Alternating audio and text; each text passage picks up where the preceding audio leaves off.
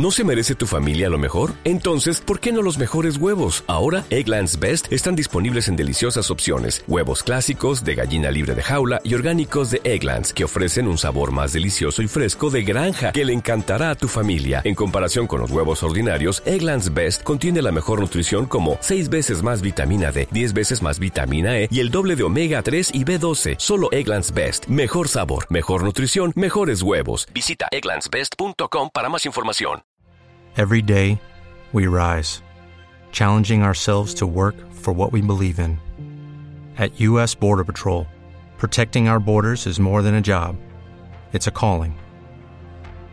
Agents answer the call, working together to keep our country and communities safe. If you are ready for a new mission, join U.S. Border Patrol and go beyond. Learn more at cbp.gov/careers. Hoy en Fuera de Series con CJ Navas tenemos un programa cargado, cargado, cargado. Y es que el jueves pasado, mm, viernes ya de madrugada prácticamente en España, decidió Disney pegar un puñetazo en la mesa y decir, mira, esto es todo lo que tenemos para que no quede dudas y para que no haya problemas, y ni Netflix, ni HBO Max, ni cosas por el estilo. Así que en esta sala que tuvimos, tuvimos cuatro horas de presentación ante los accionistas en el que declararon un montón de proyectos, eh, algunos ya conocidos, otros en el que dijeron totalmente nuevos, de todas sus marcas, de todos sus sellos y muy especialmente de todo lo que nos va a venir en materia de series dentro de Disney Plus y también de ese nuevo Star que nos va a llegar a nosotros en febrero en, en toda Europa y también en España. Eh, tenemos un montón de cosas que comentar con ello, así que hoy tenemos dos, dos conversaciones.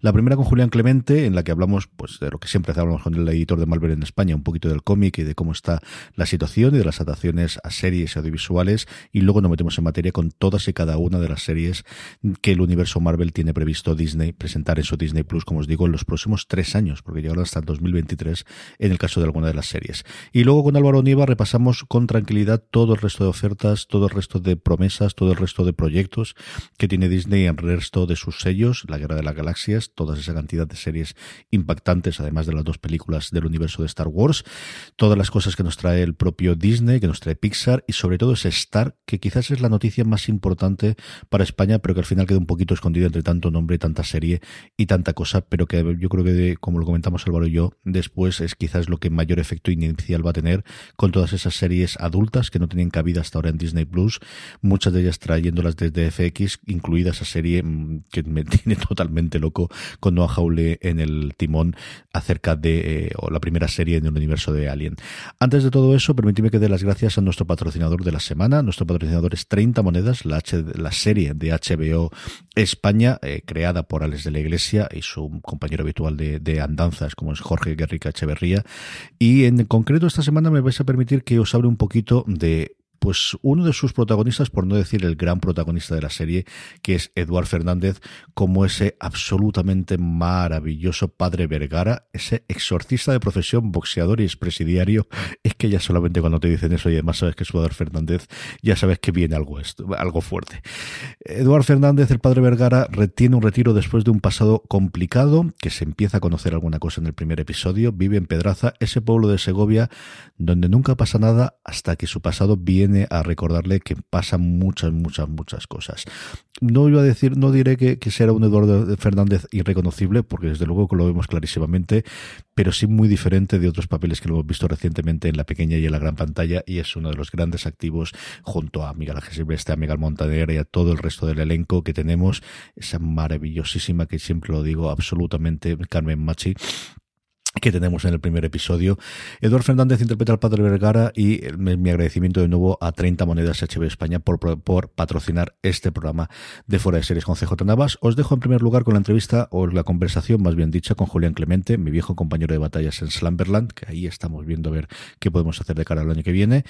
Os dejo con Julián Clemente hablando un poquito de cómo está Marvel en los cómics, en el audiovisual y todas las series que nos vienen en Disney Plus.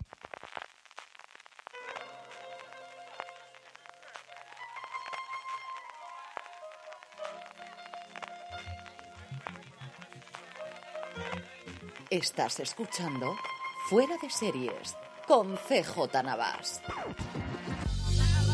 Mucho, demasiado tiempo hacía que no hablaba yo con Julián Clemente. Bueno, que no hablaba, no, que no hablaba delante con un micro y como Dios manda y viéndole. No, Julián Clemente, ¿cómo estás, querido?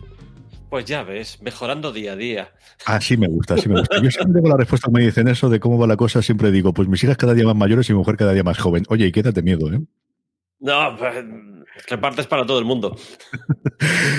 Hoy queríamos hablar con Julián, eh, primero porque quería, bueno, pues retomar un poquito el, comentario, porque al final la gente de Slamberland nos pide un montón que volvamos a hablar y volvamos a hablar de cómics y me apetecía muchísimo. Y ahora que he vuelto a leer cómics también que me cuente un poquito cómo está la industria a día de hoy. Pero es que además nos ha coincidido con, bueno, en fin, el, el, tsunami, la oleada, como queramos llamarlo, que hubo Disney el jueves pasado y quería comentar con él alguna de las series, porque además hay varios personajes, incluidos Miss Marvel, que Julián me lo descubrió en su momento y que yo creo que puede servir para la audiencia de fuera de series el conocer alguna de estas series más desconocidas. A Loki ya lo conocemos absolutamente todo, pero Iron Heart posiblemente no. Y quiero que comentemos. Pero antes de eso, Julián, yo creo que hagamos un poquito de memoria. Julián siempre, cuando me ha pasado alguna de la biografía para algún acto que hemos hecho, algún proyecto junto que hemos hecho, siempre me pone que es un chico que leía TVOs. ¿Sigue siendo así, Julián? Sí, sí. A ver, eh, casi la parte interesante de leer TVOs es la parte que no tienes que hacerlo por, por, temas profesionales, porque al final, quieras que no, en este trabajo te pasas la vida, si no lees cuatro o cinco TVOs mínimo por motivos profesionales al día, no, no, no lees ninguno. Eh, pero yo soy así, acabo de leer los TVOs que tengo que leer por trabajo y sigo leyendo TVOs cuando tengo, cuando tengo un hueco y, y bueno, con, las diostrías disparándose ya a estas ciudades, ¿no? Pero es que es inevitable. Mira, a mí me ha pasado que conforme te haces mayor y, tienes un crío y tienes responsabilidades y esas cosas aburridas, eh, te va quedando poco tiempo. Y yo mm. creo que hay mucha gente que, bueno, que hay cosas a las que no puede renunciar. Eh, yo en un momento dado de las cosas a las que no pude renunciar es la lectura y busco cualquier momento para leer, aunque sea en las, en las situaciones más incómodos o más inenarrables posibles. Así que yo busco la manera de, escaparme de los estímulos y tenemos muchos a nuestro alrededor eh, para leer, porque yo me doy cuenta que, al final mm, cada uno tiene algo que, que, más le satisface y a, mí, y a mí es la lectura, concentrar ese ocio en la lectura. Yo recuerdo cuando monté eh, FM en 2015 que mi premisa era precisamente la que está haciendo Juan Clemente, de cuando éramos jóvenes y prometíamos y queríamos que seríamos inmortales y, teníamos un montón de hobbies, veíamos y leíamos y jugábamos a un montón de cosas distintas y teníamos 6, 7, 8. Y yo creo que en el paso del tiempo las obligaciones personales y las profesionales al final se concentran solamente en uno, lo cual no quiere decir que de vez en cuando queremos jugar un juego de mesa o no queramos probar el nuevo videojuego o no queramos ver la nueva película o la nueva serie. Pero sí que es cierto que al final tienes esa especialización, pero lo que a mí me ocurre constantemente con las series. Al final ves algunas, mm, sí, por un tema profesional, porque al final tenemos que hablar de ellas en fuera de series, o tenemos que hacer un review. Y de vez en cuando lo que me voy es justo al otro extremo, dentro de las series, pero ahora lo que quiero ver es un documental chorra, o quiero ver una serie sobre reformas de casa, cosas similares. ¿A ti te pasa exactamente igual de, y lo que quiero es un cómic que sea, o un TVO que sea lo más lejano posible de lo que habitualmente tienes que editar en tu papel como editor de Marvel, Julián? Sí, muy a menudo. A ver, eh, es verdad que yo me paso leyendo TVOs Marvel todo el día y muchas, muchas veces me doy cuenta que, termino de trabajar y sigo leyendo cómics Marvel, pero eh, es verdad que yo tengo algunos, algunos clásicos de referencia a los que vuelvo una y otra vez. Y, se salen mucho de, Marvel, incluso en lo que son libros. Eh, yo procuro estar leyendo siempre un libro, siempre un libro.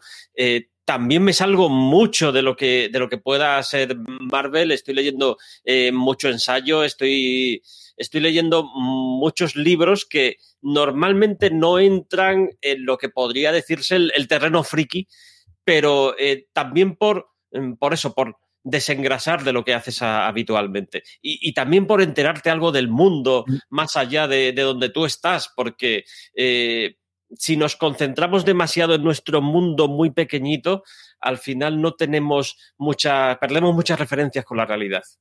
Tú has nombrado la palabra clásicos y con eso quería comentar yo un poquito que contemos, luego vamos a hablar de las pelis y de las series, que es lo que al final la gente está más acostumbrada, pero todo esto viene de las páginas en papel, viene del TVO y viene de los cómics y, y vamos a hablar de la industria como está, pero quería que centremos en España, que al final muchas veces se nos olvida que aquí tenemos una industria del cómic tremendamente potente, en la que además en la parte de superhéroes existe, yo creo que se ha hecho diferenciar de la gente que colecciona los cómics antiguos, que al final tenéis muchísima labor editorial, más allá de la grapa con la novedad, muchísimo de tomos antiguos que sigue siendo, eso es una cosa muy especial española, o solamente me lo parece a mí, Julián.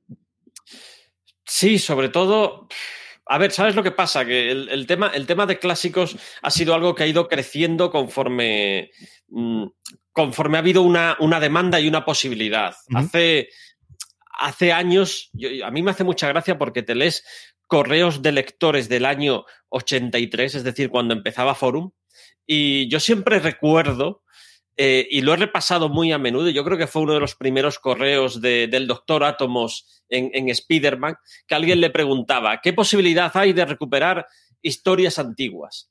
Y la respuesta del doctor Átomos era, no, no creemos que eso tenga interés porque el, el dibujo y la narrativa se ha quedado muy viejo. Y lo curioso es que estamos hablando de una respuesta del año 83 y aquí estamos casi 40 años después recuperando esas historias que entonces parecía que se habían quedado anticuadas y que todo lo contrario. Lo que pasa es que en esa época era imposible recuperarlas y conforme ha ido aumentando eh, mm, la recuperación de esos clásicos en Estados Unidos, la capacidad técnica para hacerlo, porque antes era, era muy difícil eh, acceder a unos materiales de, de, calidad o que esos materiales pudieran recuperarse con una mm, calidad pareja a la que tenían entonces, sino, sino superior. Conforme ha ido avanzando eso, hemos visto abierto el cielo. Lo que pasa es que sí es verdad que en España, eh, en su momento, lo que fue la, biblioteca Marvel, que para mí es donde empieza todo, donde empieza todo esto de los, de los clásicos, cambió las reglas del juego, porque en ese momento en Estados Unidos prácticamente no había nada. Creo que empezaba o empezaría muy poco después lo que se llamó la, línea Essential, que era pues tomos enormes, eh, tamaño eh, tamaño guía de teléfonos eh, con, con, clásicos de Marvel, pero en aquella época eh, Marvel y DC habían ab abandonado la recuperación de clásicos, Marvel con sus Masterworks, DC con sus archives, y no había absolutamente nada. Y unos tíos locos en España se pusieron a recuperar Marvel de manera sistemática. En Estados Unidos se asombraron que hiciéramos aquello o que hicieran aquello. Yo realmente eh, colaboraba entonces con Comics Forum, pero eh, no estaba en la, en la edición.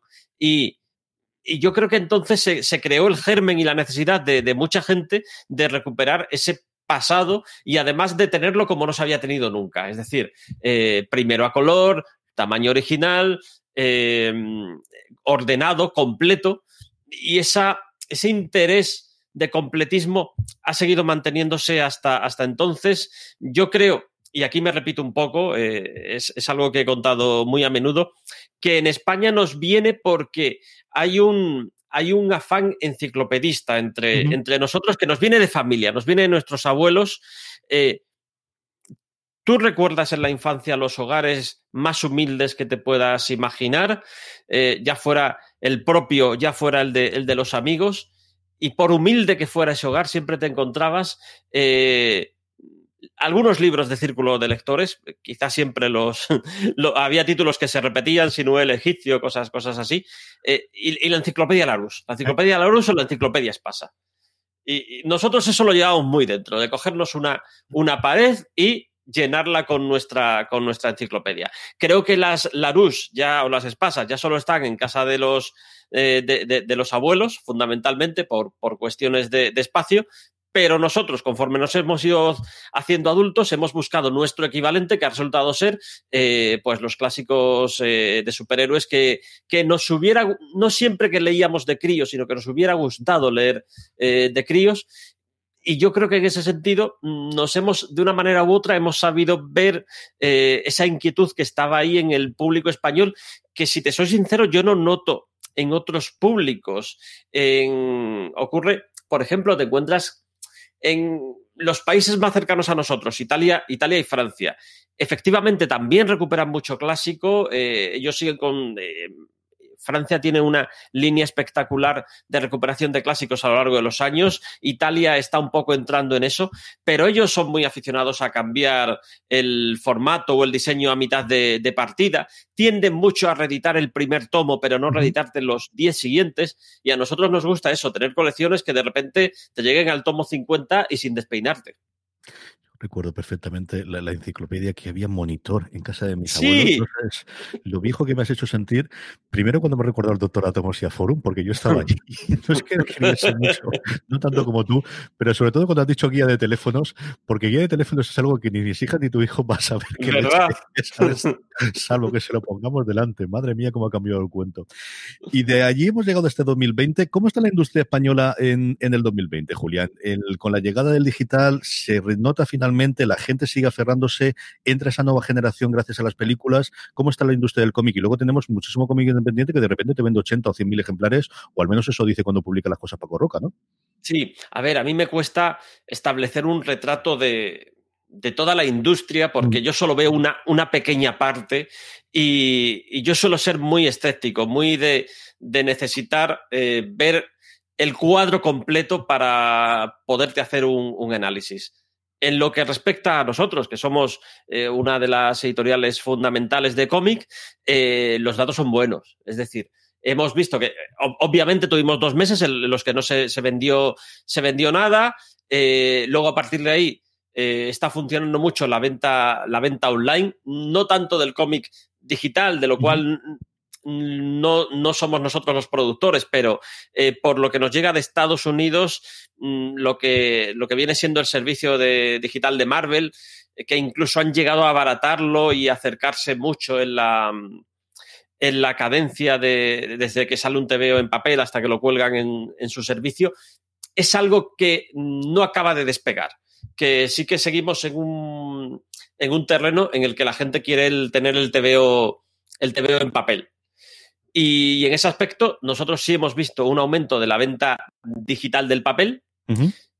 Hemos visto que la recuperación de librería especializada está siendo eh, lenta, pero, pero constante. Quizá el mayor problema está en eso, en las librerías que estaban en zonas muy turísticas. Estoy pensando en el centro de Madrid, que estaban acostumbrados a recibir, pues eso, el visitante que, que va al centro de Madrid y hace una batida de, todas las tiendas y se acaba pasando por, por las librerías especializadas, quizá esas tiendas les esté costando más de despegar, pero también es verdad que yo creo que muchas lo están compensando montando su propia tienda, tienda digital. Nos hemos encontrado el pequeño, el, fenómeno que a mí me parece extraordinario y que yo creo que ese realmente es el camino a seguir.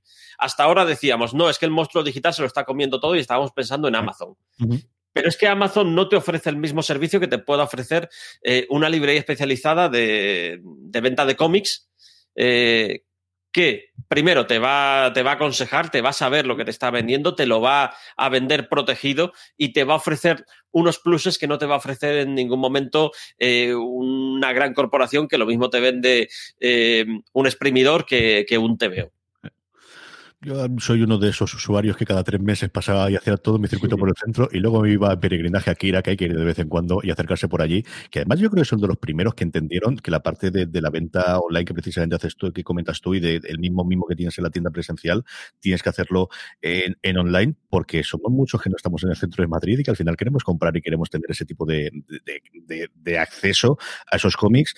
Igual que teníamos, yo recuerdo la caja que tenía en Ateno toda la vida donde me dejaban allí cada uno de los cotebeos que había y ese yo creo que puede ser el futuro de las tiendas especializadas si se le quita el, tráfico de gente que, creo que va a tardar en recuperarse el que tengamos ese ciclo de, gente que vaya a visitar las tiendas, Julián. Yo creo que al final tenemos que aprender a, pensar eh, fuera de la caja. Mm. Yo, cuando era crío, pues soñaba con venir a Madrid, ir al centro de Madrid a comprar a comprar TVOs. ¿Y qué es lo que pasaba? Que en el centro de Madrid se juntaron eh, cuatro, cinco, seis, eh, no recuerdo cuántas librerías, que estaban en un, eh, en un espacio de, apenas dos, tres, cuatro calles. y otras librerías descubrieron, oye, a lo mejor si nos vamos al barrio de la Concepción, al barrio del Pilar, a Carabanchel, podemos funcionar eh, pero claro, ahí tenemos el, problema de que ya no vamos a tener el cliente casual, vamos a tener el cliente habitual, el cliente de barrio. Por lo tanto, tenemos que buscar la manera de compensar y esa manera es la venta por correo. Y al final, muchas de esas librerías que están en, barrios y que pierden el, lector casual, el lector de paso, el lector turista, tienen que buscar pues, pues el lector eh, de Murcia, de Albacete, el que no tiene acceso a los cómics en papel pero en cambio tiene acceso a todo tipo de ocio porque le, llega a través del streaming o a través del, digital.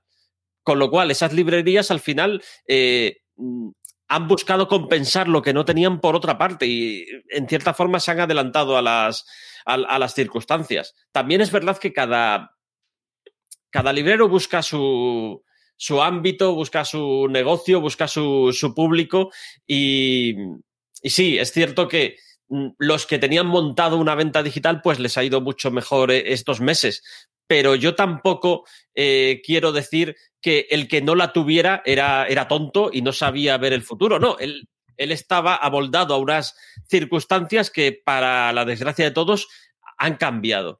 Y de lo que se trata es ver la capacidad de reacción de cada uno, cada.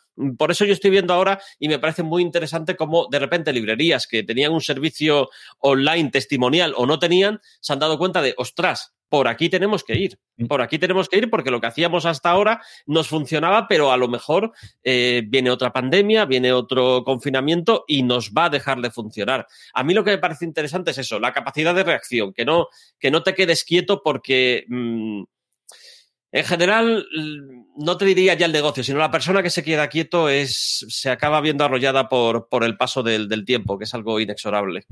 Totalmente. Y esto se ha combinado con un montón de cambios en, en, la industria de Estados Unidos, donde esa apuesta del digital parece que no acaba de funcionar, donde DC especialmente ha decidido cambiar todas las reglas del juego en cuanto a la distribución y que al final allí es donde nos viene la gran mayoría de, del producto que vamos a tener después traducido y fundamentado aquí. Y nos sigue faltando la parte de, de eh, si ellos directamente quieren hacer ese fenómeno global que puede tener un Netflix o que puede tener Disney como tal porque al final no dejan de ser dos engranajes dentro de dos máquinas muy gordas, una como es Disney y otra como es AT&T con vidas y las cosas que hemos tenido ahora con HBO Max, ¿no, Julián?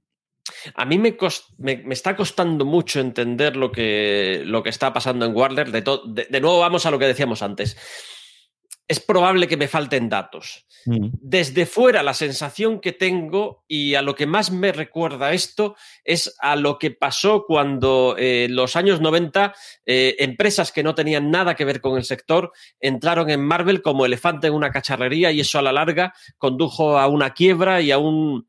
Bueno, es verdad que digamos que tuvieron que pasar por el infierno para llegar a donde han llegado, han llegado hoy y me da la sensación que, Warner, con, desde la compra de ATT, empieza a caminar hacia ahí. Yo, a mí también me gustaría que en algunas decisiones eh, acierten y mm, sepan captar lo que está ocurriendo y tomen las decisiones adecuadas, pero la impresión desde fuera es que hay algunas decisiones que están tomando y que mm, son decisiones pensadas desde el que las está tomando sin demasiado conocimiento del terreno sobre el que pisa. En, los cómics decidieron abandonar. Mm, a ver, en Estados Unidos el mercado de la librería especializada tiene, tiene muchos problemas, no los vamos a negar. Es, es, un mercado que vive demasiado del coleccionismo, vive demasiado del día a día, vive demasiado de un fenómeno que yo eh, lo diré una y mil veces, me parece un cáncer, que son eh, las ediciones múltiples de portadas variantes eh, que solo conducen a explotar mucho a un cliente muy determinado, que es el, coleccionista o incluso el, especulador, y a concentrarse poco en el cliente que quiere leer. Todos esos problemas son ciertos. Pero la solución para esos problemas no es romper la baraja, no es decir, vale, este mercado está, tiene unos vicios que no me gustan, lo voy a abandonar. Para mí esa no puede ser nunca la solución. La solución no puede ser, eh, me está funcionando muy bien un determinado tipo de libros del cual produzco dos, tres grandes éxitos al año, voy a hacer solo ese tipo de libros. Porque eh, esta industria vive no solo de hacer tres o cuatro libros que son grandes éxitos, sino de muchísimos libros mm, con pequeños éxitos con pequeños fracasos y con grandes fracasos que en muchas ocasiones es el terreno sobre el que vas a probar el éxito del futuro. Brian Michael Bendis no empieza haciendo Ultimate Spider-Man. Mm. Brian Michael Bendis empieza haciendo eh, en una editorial minúscula casi de, irte tú a la reprografía de la esquina y que te saquen eh, mil fotocopias, eh, donde empieza a hacer sus libros y gracias a mm. eso le acaban llamando de Marvel. Pero si no existe eso, no va a haber un siguiente Brian Michael Bendis. porque no surgen, no surgen como esporas de la nada. Eh, y en ese sentido, el abandono de la distribución tradicional, el quererse concentrar en unos determinados productos olvidando otros, el, quedarse eh, a cuadros en lo que supone efectivos humanos. En lo que es DC Comics, me parece eh, lo que probablemente sea un error muy grande que se acabará pagando con el tiempo o que se acabará rectificando, que tampoco me sorprendería que eso ocurriera. No hay más que olvidar, no hay que, no hay que olvidar que la DC de 1984, esa DC que tanto nos gusta, de, de Watchmen, de El Señor de la Noche, de, de Crisis, esa DC nace de la DC del 78, que es la DC de la eh, gran implosión, que es cuando se quedaron a cuadros, cuando se vieron eh, al borde de la quiebra y decidieron reinventarse. Pues yo creo que va a ser muy, muy importante las decisiones que tomen a partir de aquí para ver hacia dónde se encamina. Pues de DC pasamos a la otra esquina. Tres años ya en el reinado de Cebulski, que yo recuerdo que no me dijiste, este es uno de los nuestros, CJ, que este es uno de los nuestros, ha dado esa paz y tranquilidad a nivel editorial. Luego pasaremos a la parte del audiovisual, donde Feige ya ha logrado mm, eh, hacerse con el mando y control absolutamente de todo y hasta el punto de cerrar Marvel TV como existía previamente. ¿Es Cebulski alguien para marcar el camino de Marvel en los próximos tiempos, Julián? Difícil pregunta. Yo creo que por el momento sí que se está eh, yendo en la dirección correcta en muchos aspectos. La reinvención de, la franquicia mutante a mí me parece algo, algo modélico. Y lo que sí es verdad es que creo que Cebulski necesita eh, un mayor presupuesto, necesita eh, salir a pescar autores, salir a pescar autores fuera, porque es verdad que mm, digamos que van, va viendo nuevas grandes estrellas en los últimos tiempos, pero seguimos viviendo todavía de los que eran grandes estrellas hace 15, hace, hace 20 años y yo sigo viendo ahí que nos hace falta eh, recambio, nos hacen falta los, los Bendis, los Millar, los Aaron, los Slots del año 2020-2025.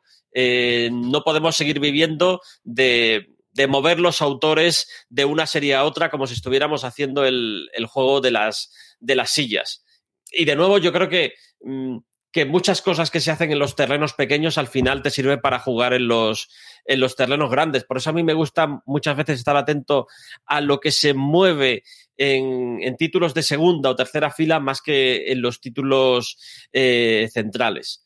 Eh, vamos, vamos a seguir viéndolo. Yo sí creo que ha mejorado y sobre todo tenemos una editorial con una coherencia mucho mayor a la que teníamos en, el último año de, Axel Alonso, donde yo creo que fue el año que, más eventos y menos interesantes llegaron a verse de la historia de, Marvel.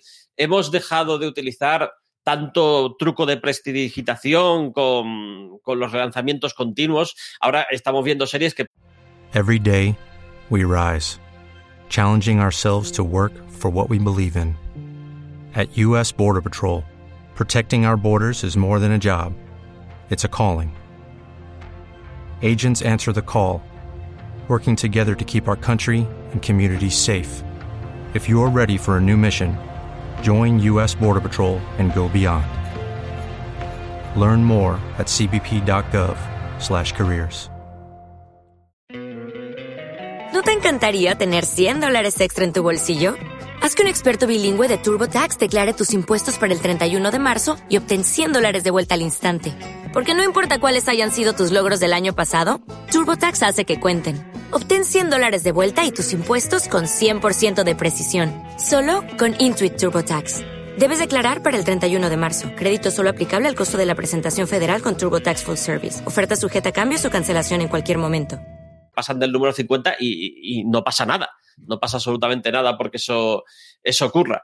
Y yo creo que esa dirección, si, si se mantiene, puede dar, puede dar sus frutos a largo plazo. Otra cosa es que, que mañana llegue, como tú dices, eh, Kevin Feige y diga, no, vamos a cambiar esto de, de arriba abajo, porque es verdad que, eh, y es una de las cosas que realmente muchos pensábamos que era necesario, que Kevin Feige llegara y hiciera lo mismo que hizo en Marvel. Es decir, no, no, no podemos ir eh, de pequeño éxito en pequeño éxito, gastando un poquito, pero siendo prudentes. No, no, tenemos que dejarnos aquí una pasta, tenemos que fichar a los mejores, tenemos que eh, ir a ser los primeros. Y yo creo que en Marvel todavía falta eso, todavía falta dejarse una pasta, todavía falta ir a por a por los mejores y a que no haya ninguna duda de que cada TV Marvel es un acontecimiento en sí mismo que algunos de ellos en los últimos años ha sido, y yo creo que podemos enlazar ya con el, la barbaridad que presentó Feige el jueves. Vamos a ir con todas las series, pero antes, ¿cuántas ganas tiene de ver los cuatro fantásticos dentro, de vuelta a la primera familia dentro de la casa de Marvel, Julián? Ostras, es que falta tanto para eso que, todavía.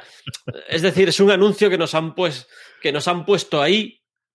No sabemos el enfoque, aunque yo, yo siempre confío mucho en lo que ha venido haciendo Kevin Feige, porque no, no se ha equivocado demasiado en estos, eh, en estos años, pero todavía me falta eso, por ver por dónde lo quiere llevar. Eh, me ha llamado la atención del director, lo cual puede ser un. Puede ser una pista o puede que no, porque este tío igual te ha hecho eh, las pelis de, de Spider-Man, que son pelis ligeras y divertidas, y te ha hecho una peli aterradora, que es Clown, ¿sabes? Con lo cual, no sabes muy bien mm, todavía cuáles son las intenciones. Lo único que tenemos es un 4 en una pantalla y un nombre. Así que vamos a tomárnoslo con, con prudencia. Yo creo que ellos mismos han respondido en cierta manera a, lo de ATT, a lo de, a lo de Warner, que, esta semana ha tenido muchísima contestación. Eh, no solo ha sido Christopher Nolan, porque Christopher Nolan yo creo que ha sido un poco el, mascarón de proa. Eh, para mí me parece todavía más importante la respuesta eh, de alguna productora que, sabe perfectamente que su producto es para exhibirse en cine, no para exhibirte, aunque tengas una pantalla de 75 pulgadas. Eh, hay películas que hay que verlas en cine y, a mí esto de, de AT&T me recuerda mucho a vamos, vamos a lanzar la tarta contra la pared a ver qué sale, a ver qué sale de ahí.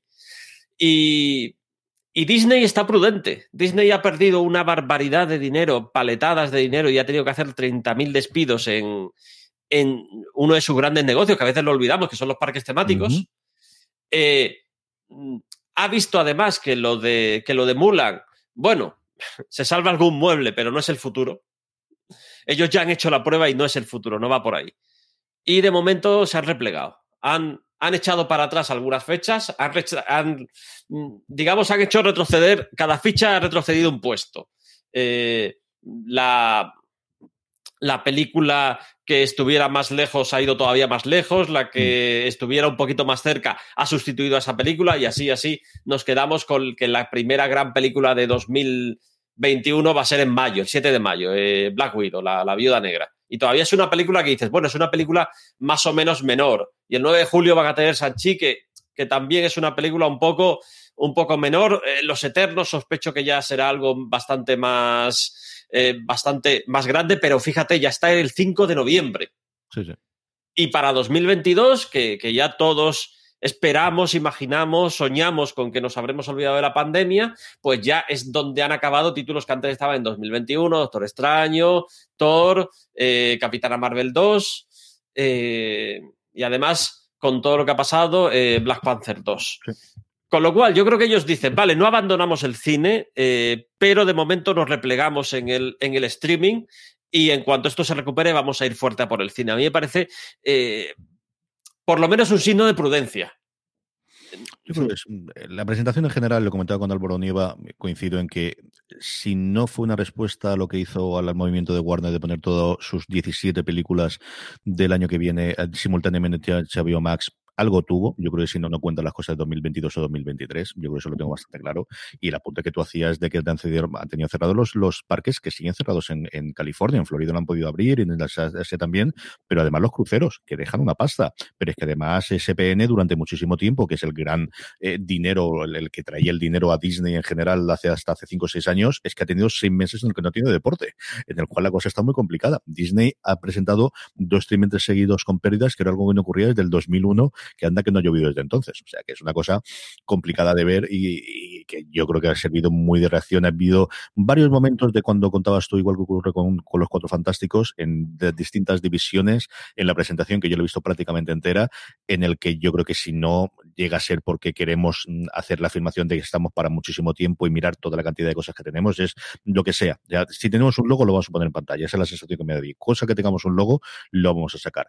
Y de otras cosas que sí que teníamos ya los trailers y los teasers, y yo creo que con eso podemos empezar un poquito a repasar y qué esperamos de cada una de estas series. Lo primero que nos viene, nos iba a venir en diciembre, al final la han pasado de enero. Yo creo que porque al final han decidido estrenar Soul de Pixar en, en, Nochebuena y que ese sea el gran evento de Disney Plus en diciembre. Lo primero que nos llega es WandaVision o Bruja Escarlata y Visión, que es como lo vamos a llamar aquí. Es una puñetera locura lo de las traducciones. Hay algunos que los traducen, otros que no los traducen. Yo no entiendo absolutamente nada quién está tomando estas decisiones.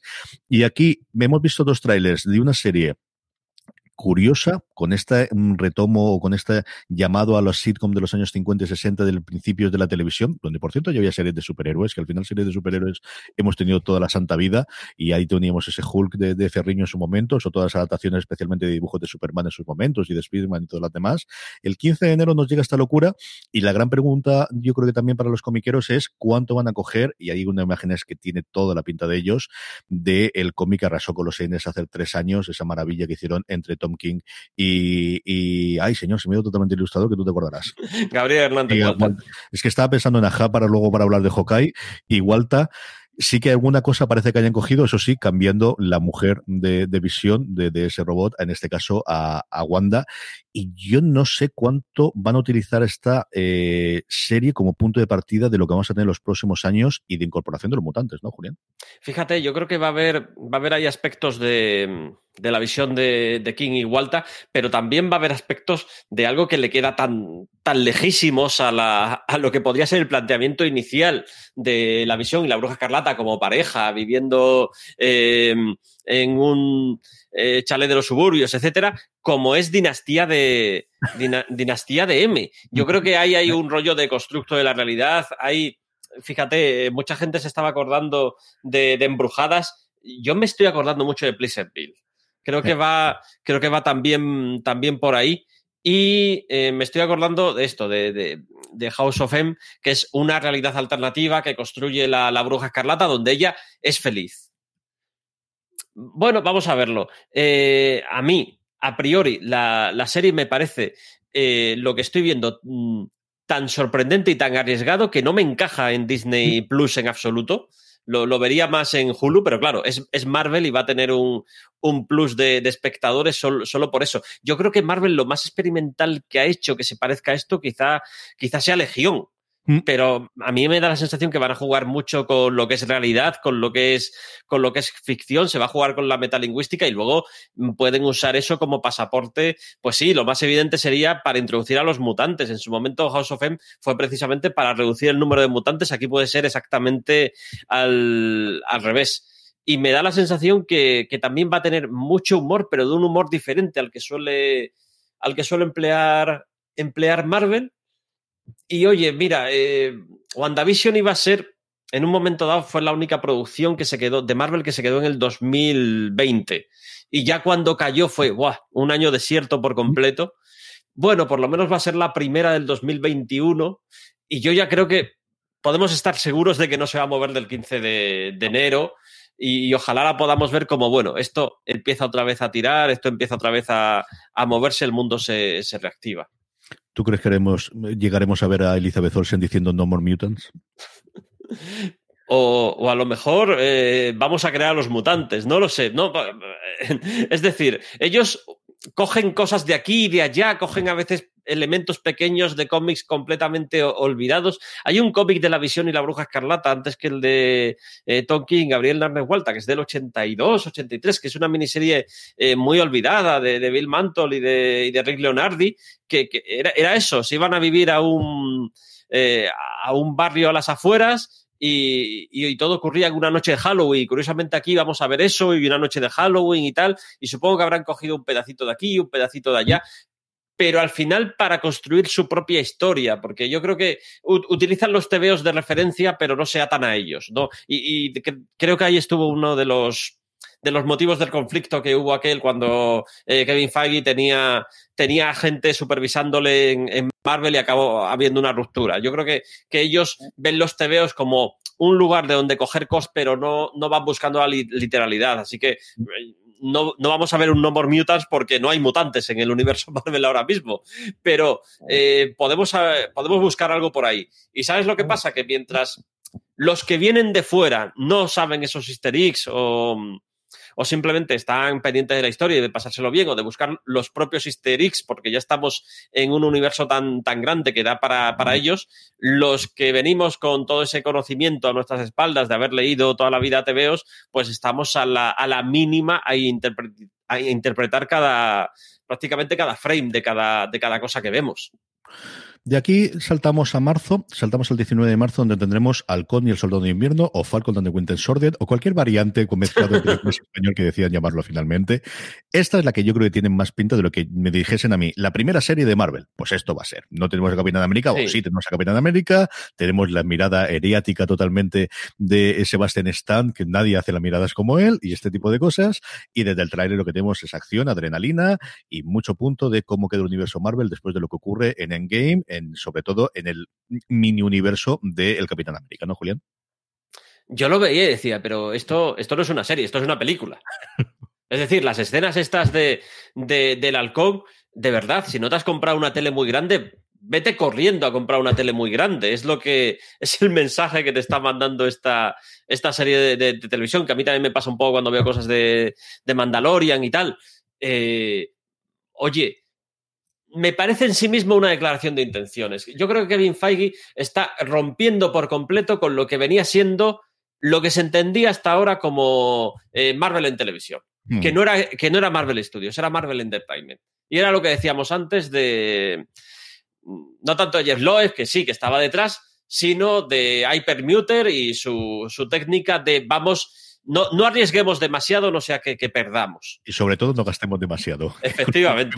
No, no, es que arriesgar al final es poner dinero. Y hacerlo y arriesgar con inteligencia es poner dinero donde eh, ese dinero mm, al final se, se, va a ver y te va a lucir mm. y, y va a funcionar. Y yo esto veo una ruptura por completo. Esto no es Agentes de SEAL, esto no es el episodio de, del equipo A de las series que hacían. Esto no es Agentes de SEAL temporada 5 cuando les metemos a todos en, un, en una nave industrial. Esto es otra cosa completamente distinta. Y creo que era muy importante marcar ese mensaje. Decir que olvidaos de lo que ha habido hasta ahora en tele. Y además, ellos han tenido una ventaja. Les han despejado el terreno al, despejarle el terreno, al no haber nada para competir en cines, la gente, la lectura que puede hacer, vale, esto es lo que yo tenía en cine es hasta ahora y ahora lo voy a tener en la tele. Me parece, me parece un, principio muy interesante o un mensaje muy interesante. En lugar de decirte, olvídate del cine, quédate, quédate en casa. Olvídate de momento del cine, lo vas a tener en casa. Y... Every day we rise. Challenging ourselves to work for what we believe in. At U.S. Border Patrol, protecting our borders is more than a job, it's a calling. Agents answer the call, working together to keep our country and communities safe. If you're ready for a new mission, join U.S. Border Patrol and go beyond. Learn more at cbp.gov/careers. En Sherwin Williams somos tu compa, tu pana, tu socio, pero sobre todo somos tu aliado, con más de 6.000 representantes para atenderte en tu idioma y beneficios para contratistas que encontrarás en aliadopro.com. En Sherwin Williams somos el aliado del PRO. Y cuando se pueda volver a ir al, al cine de manera masiva, lo vas a volver a tener en los cines. Sí, vamos intercalando las series con las películas en este universo de forma que tengas todos los santos meses una cita con, con Marvel, porque con Disney vas a tener múltiples citas. O sea, sí, un movimiento absoluto y total. Con Disney como conglomerado tienes muchas. Y de marzo saltamos a mayo y saltamos a Loki, Hildestone de nuevo, pasando solo de miedo. Y lo que tenemos aquí es la descripción propia de Disney Plus, dice que es un thriller criminal. Y yo creo que esta es una de las cosas y de los grandes asientos que tiene de Mandalorian y que yo creo que es por donde están entrando los tiros, que es a cada serie le va vamos a dar un tono y le vamos a dar una estructura y le vamos a unir a un género de alguna forma. Y si Bruja Escarlata y Visión y veremos después la realidad tiene ese tono de sitcom por momentos que luego sabemos que se va a romper porque el propio trailer nos lo dicen, si de Mandalorian al final es una mezcla entre las películas del oeste y las películas de samuráis o la mezcla de las dos que una al final inspira a las otras. Aquí el que vayamos teniendo cada una de ellas, que también ocurre en los cómics, que tengamos ese tono y que aquí tengamos a, Loki volviendo a aparecer y esto de thriller criminal a mí me atrae muchísimo, Julián. A mí me flipó mucho el, el tráiler. Lo primero, otra vez esa sensación de, ostras, es un producto de cine reempaquetado para televisión. Porque bueno, todavía a Sebastián Stahl le puedes tener haciendo, haciendo televisión y te crees que sí, que este tipo va a acabar eh, como estrella de televisión. Pero ostras, estamos hablando de Tom Hiddleston, que es un tío que, eh, que sostiene películas por sí mismo. ¿Sabes? Estos son palabras mayores, es, es un actora, actorazo brutal. Y, de nuevo, sí, yo creo que es algo que pretende ser diferente, casando con cómics que hemos visto de, de Loki no, no hace demasiado tiempo. Hay, hay cosas de, de, Loki, agente de Asgard, que es una locura de Al Ewing eh, estupenda, o, o, del último Loki que, que hemos visto, que, que, también es muy chulo, el, el dios que cayó a tierra. Y luego hay cosas de nuevo para, café para muy cafeteros. Está la, la, agencia de variación temporal, que es unos tíos que... Es, es esta cosa que tú ves el tráiler y si has leído 400.000 TVOs lo entiendes y si no has leído 400.000 TVOs ves unos tíos por ahí que molan mucho, rondando y que no sabes muy bien lo que están haciendo. A ver, esos, esos tíos controlan la continuidad. fundamentalmente. Que no se tan, que no se, que no se muevan mucho eh, los viajes en el tiempo y que no uh -huh. destrocen el continuo espacio-tiempo.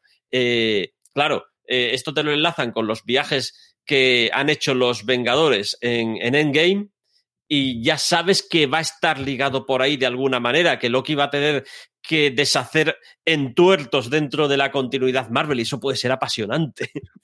Yo estoy deseando, deseando verlo. Y luego hay un aspecto de estas series que a mí me parece que no se ha destacado lo suficiente, que es eh, la cadencia.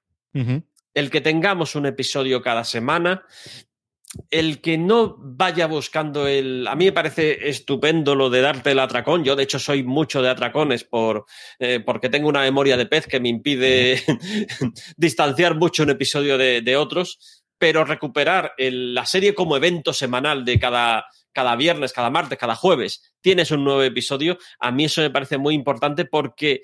Mmm, vuelve al espíritu de lo que, de lo que ha sido siempre la tele. Mm. La tele no tiene por qué ser como el cine.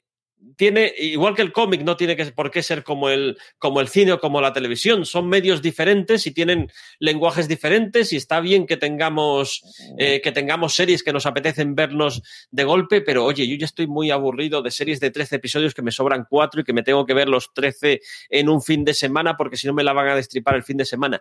Es mucho estrés y lo que nos ha dado la pandemia es mucho eh, querer estar tranquilos. Yo por, por mi lado, por mi lado, no, no me apetece estresarme demasiado, me apetece ir con las cosas tranquilo y, y creo que esto de los episodios semanales va en la, nueva, en la, en la buena dirección.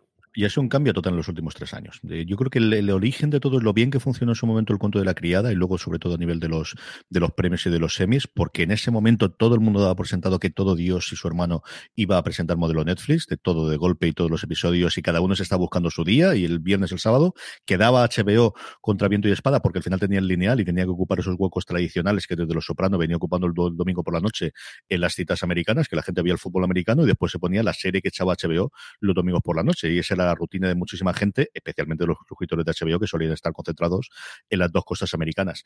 Y yo creo que quitando Netflix es que todo el mundo está volviendo a eso, con la variante de si estrenamos un episodio, dos o tres de inicio para enganchar y para que la gente empiece a verlo, pero Apple sigue ese camino, Amazon Prime Video con The Voice le ha ido funcionando muy bien, hablando precisamente de que existen muchísimas adaptaciones de cómic que están funcionando eh, muy, muy bien en los últimos tiempos, y Disney desde el principio y de Mandalorian desde luego les ha marcado el camino y yo con muy poquitas salvedades de alguna serie Charlie Menor o alguna serie de cortos, es que hasta Forkin hace una pregunta la ha sacado semana a la semana. O sea, es que hasta la serie de cortos de Pixar de 6 minutos ahí, y creo que va a ser el camino de los próximos años, ¿eh, Julián? Yo creo que Netflix sí que se va a mantener con esa idea de nosotros somos lo que era la primera cuando nosotros éramos joven, que era la cosa por defecto. Tú tienes la tele y te pones a ver la primera porque es lo que echan. Eso yo creo que es Netflix y sigue teniendo el contenido, quitando el que, el que tienen, eh, que compran internacionalmente, que tienen que estrenar episodio a episodio, como por ejemplo Discovery aquí en España, pero lo que produzcan ellos todo de golpe. Pero yo no veo desde luego que el resto vayan a cambiar, buscando precisamente lo que dices tú, de esa, de esa cita semanal, que por otro lado, para los que luego nos dedicamos a hablar de ellas, oye, nos viene muy bien porque así podemos comentar episodio a episodio que hay alguna de las series, como estamos haciendo con Star Trek con The Mandalorian, y espero poder hacer con las de Marvel, que nos viene muy bien el poder hacerlo, ¿no? Y yo creo que es ese ritmo de cuando nosotros íbamos al colegio, hablábamos, pues en su momento del 1, 2, 3 o de la serie que queríamos, el volver a tenerlo, ahora además amplificado por redes sociales, ya que no nos podemos juntar en persona, Julián. Sí, es que al final eh, yo creo que Netflix jugaba con ventaja porque en su momento era el servicio de streaming único o el servicio de streaming. Había algún otro, pero eh, Amazon estaba todavía eh, muy débil y ahora es todo lo contrario, está, está extraordinariamente fuerte. Eh, pero era el servicio de streaming que molaba, el que había que seguir y, y, el que todo el mundo que era guay se apuntaba enseguida. Mientras que ahora estamos ya en, en lo, que, en lo que viene siendo ahora ya, lo que venía siendo Estados Unidos no hace, desde no hace demasiado. Eh, tenemos muchas ventanas, muchas diferentes opciones y de hecho yo creo que Netflix acabará entrando en un mixto porque ellos mismos se darán cuenta que hay mucha gente que se apunta y desapunta en función de que estrenen la serie que a ellos le, les mola o, las dos o tres citas grandes que a ellos le, les molan y, y, yo veo mucho más interesante mantener el, el, interés de manera continuada. Incluso lo que tú decías antes de, de los episodios, eh, de empezar con dos, tres episodios, es que es algo que ya está en la tradición de la tele. El episodio piloto solía ser un episodio doble, casi una TV movie, y, y hemos vuelto un poco a eso. Con, con, la ventaja de que ahora, oye, eh, se estrena tal cosa el, el, viernes y si te lo quieres ver el viernes, te lo puedes ver a la hora que te dé, que te dé la gana, te lo puedes ver el sábado o el, o el domingo. Pero siempre vas a tener algo interesante, no vas, no vas a tener estos eh, atracones repentinos y luego a lo mejor eh, dos meses de sequía. Que es, que es el, el, gran problema que para mí tienen los, los estrenos eh, de todos los episodios de, de una vez. Que te lo metes de golpe y luego qué. No, aquí desde luego yo creo que la filosofía es siempre vas a tener todas las semanas con muy poquitas excepciones un episodio de una serie de Marvel de este nivel de presupuesto. Y de mayo saltamos a verano, no tenemos la fecha confirmada, pero yo creo que será justo cuando termine el último episodio de Loki. La siguiente tenemos, pues quizás el proyecto que a mí más me toca la vena nostálgica y, y esta parte terrorífica que es What If. Yo What If es uno de los primeros cómics que recuerdo adorar absolutamente. Yo cuando he visto Auto, cuando he visto al vigilante aparecer en el tráiler, ni te digo la que me ha dado o sea, no me he puesto a llorar porque, en fin, me pillaba de aquel momento, pero es esta parte de nostalgia de un proyecto que está olvidado, pero que yo creo que la gente que lo leímos en su momento guardamos con muchísimo cariño, Julián. Fíjate, yo creo que esto refleja que eh, cuando, cuando hubo What If en los TVOs es que el, el, universo Marvel había alcanzado tal grado de madurez que tenía un montón de, de milestones para decirle qué hubiera pasado si esta eh, aventura inolvidable hubiera transcurrido de otra manera. Mm. Bueno, pues con el universo cinemático ya ha ocurrido exactamente lo mismo. Después de 10, 10 12 años, eh, ya hemos llegado a tal punto que ya te puedes mmm, parar a reimaginar un montón de situaciones que hubieran sido eh, diferentes. Estoy deseando ver eh, la, de, la de Peggy Carter como eh, Capitán Britannia. No sé qué será, no sé qué será eso. Eh, no sé si se llamará así. Y, y, bueno, había otras posibilidades por ahí, en plan de, de eh, Techala como, como eh, Star-Lord y cosas, uh -huh. cosas así. Eh, yo espero que no todo sea cambiar de lugar al, al, personaje para poner a otro en su lugar, sino que haya, eh, sino que le podamos dar vueltas a, a, a más cosas. Y, y, muy interesante, muy interesante la, la animación. Yo veía que había mucha gente que, que no la acababa de, de, convencer. A mí me convence, me convence muchísimo. Me convence muchísimo y estoy, estoy deseando echarle un, un vistazo. Eh, además, fíjate, va a ser animación eh, para todos los públicos. No solo mm, en Disney estamos muy acostumbrados a ver, eh, bueno, sí, a esta Pixar y tal, pero animación que, que, va más pensada para los chavales que para, que para los adultos frente a otros lugares donde sí encontramos animación adulta y yo creo que por la complejidad del planteamiento, habrá muchos niños que te dirán, no entiendo nada porque no sabe el Capitán América, mientras que esto ya es para, eh, para estar por lo menos en primero de Marvel. Sí, señor, sí, señor. Y de aquí pasamos al, yo creo, el proyecto que más cariño le tengo, y yo aquí mm, siempre hago proselitismo de esta serie que hay que verla. Recuerdo que Julián Clemente me dijo, CJ, tienes que ver Miss Marvel, que esto es la nueva Spider-Man. Y la vamos a tener en pantalla, tío. Sí, sí, yo, yo he flipado cuando he visto las primeras imágenes. Fíjate que si todo va bien, crucemos los dedos, eh, el personaje va a estar tanto, tanto en la tele como en, en Capitán Marvel, en la, en, la, en la, secuela que ya está programada para, para 2022, pero primero la vamos a ver en, en, televisión. Finales de 2021, yo supongo que esto ya será Navidad, probablemente. Eh, y yo me emocioné mucho cuando vi las primeras imágenes. Yo cuando vi a la chica que habían elegido, no se parecen nada a Kamala. Y cuando la he visto caracterizada, digo, ostras, es ella. la magia del cine, entiendo estas cosas. Sí, y fíjate, no la han enseñado en movimiento porque no. cuando veamos a Miss Marvel en movimiento, qué, difícil va a ser eso, que, que, les quede bien. Porque es, es un personaje muy extraño. El, su manera de moverse, el que, el que sea maleable, el que se haga más grande, más pequeña. Eh, es un poco una metáfora de, de, de, ser adolescente, donde que creces, que creces de manera desproporcionada y primero te crecen las orejas y luego te crecen otras cosas y los adolescentes tienden a ser feos uh -huh. por, por esta manera de crecer. Luego ya te, te vuelves normal más o menos cuando todo, cuando todo está en su punto. Yo creo que Miss Marvel toma un poco de esa idea y vamos a ver cómo, cómo hacen lo, los, los, efectos en ese, en ese sentido, pero a mí me parece mucho más importante presentarte a Kamala Khan. Esta es Kamala Khan eh, y, y, ya de por sí es una alienígena en sí misma. Eh, es, es, una persona que vi, vive fuera de lo que los demás consideran el, el, ambiente normal y vas a ver cómo se desenvuelve, vas a cogerle cariño y luego además vas a descubrir que tiene, que tiene poderes. A mí esa manera de, de introducirte al personaje me parece un, un acierto. Y, y, si antes decíamos que... Eh, que WandaVision, jo, me apetece verla porque parece muy arriesgada, parece muy divertida, o El Halcón y el Soldado de Invierno, si es que eh, te han hecho una película que, que, te van a echar por, por televisión. Esta me apetece mucho verla porque eh, conectas con el personaje, porque siempre ha sido un personaje muy de identificación y aunque yo no tenga absolutamente nada que ver con, con Kamala Khan, ni, ni, mis padres eran pakistaníes, ni he crecido en, en, Nueva Jersey, fíjate, creo que vamos a ver muchas cosas en pantalla que, que vas a decir, hostia, mi instituto era así. Yo tengo muchísima ganas de ver con las crías. Además, yo creo que esta le va a pillar justo con los 10 años cumplidos y creo que la edad inicial perfecta para verla. Y de aquí saltamos al que a mí me toca también el corazoncito igual que Wanda, que es Hawkeye, ¿no? Y aquí nuevamente. ¡Hola! ¡Buenos días, mi pana! Buenos días, bienvenido a Sherwin Williams. ¡Ey! ¿Qué onda, compadre? ¿Qué onda? Ya tengo lista la pintura que ordenaste en el ProPlus app. Con más de 6.000 representantes en nuestras tiendas listos para atenderte en tu idioma y beneficios para contratistas que encontrarás en aliadopro.com. En Sherwin Williams somos el aliado del PRO. Para los lectores del cómic eh, tenemos mucha curiosidad por ver cuánto van a coger de ese run que hizo de Hawkeye, eh, Maction, eh, Fraction y, y Yaha con una premisa maravillosa que era ¿qué hace Hawkeye cuando no se dedica a ser vengador? Es que era una premisa que yo creo que es sencillamente genial con Ojo de Halcón.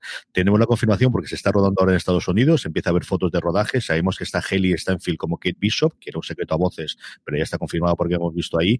Ver a Farmiga, que siempre es bien, o sea, tú puedes saber a Farmiga y siempre sale bien, que va a hacer precisamente de, de su madre, un montón de gente conocida y a ver si Ojo de Halcón es capaz de sostener una serie y si no, pues yo la que Bishop por él, como suele ser habitual en estos casos también, Julián.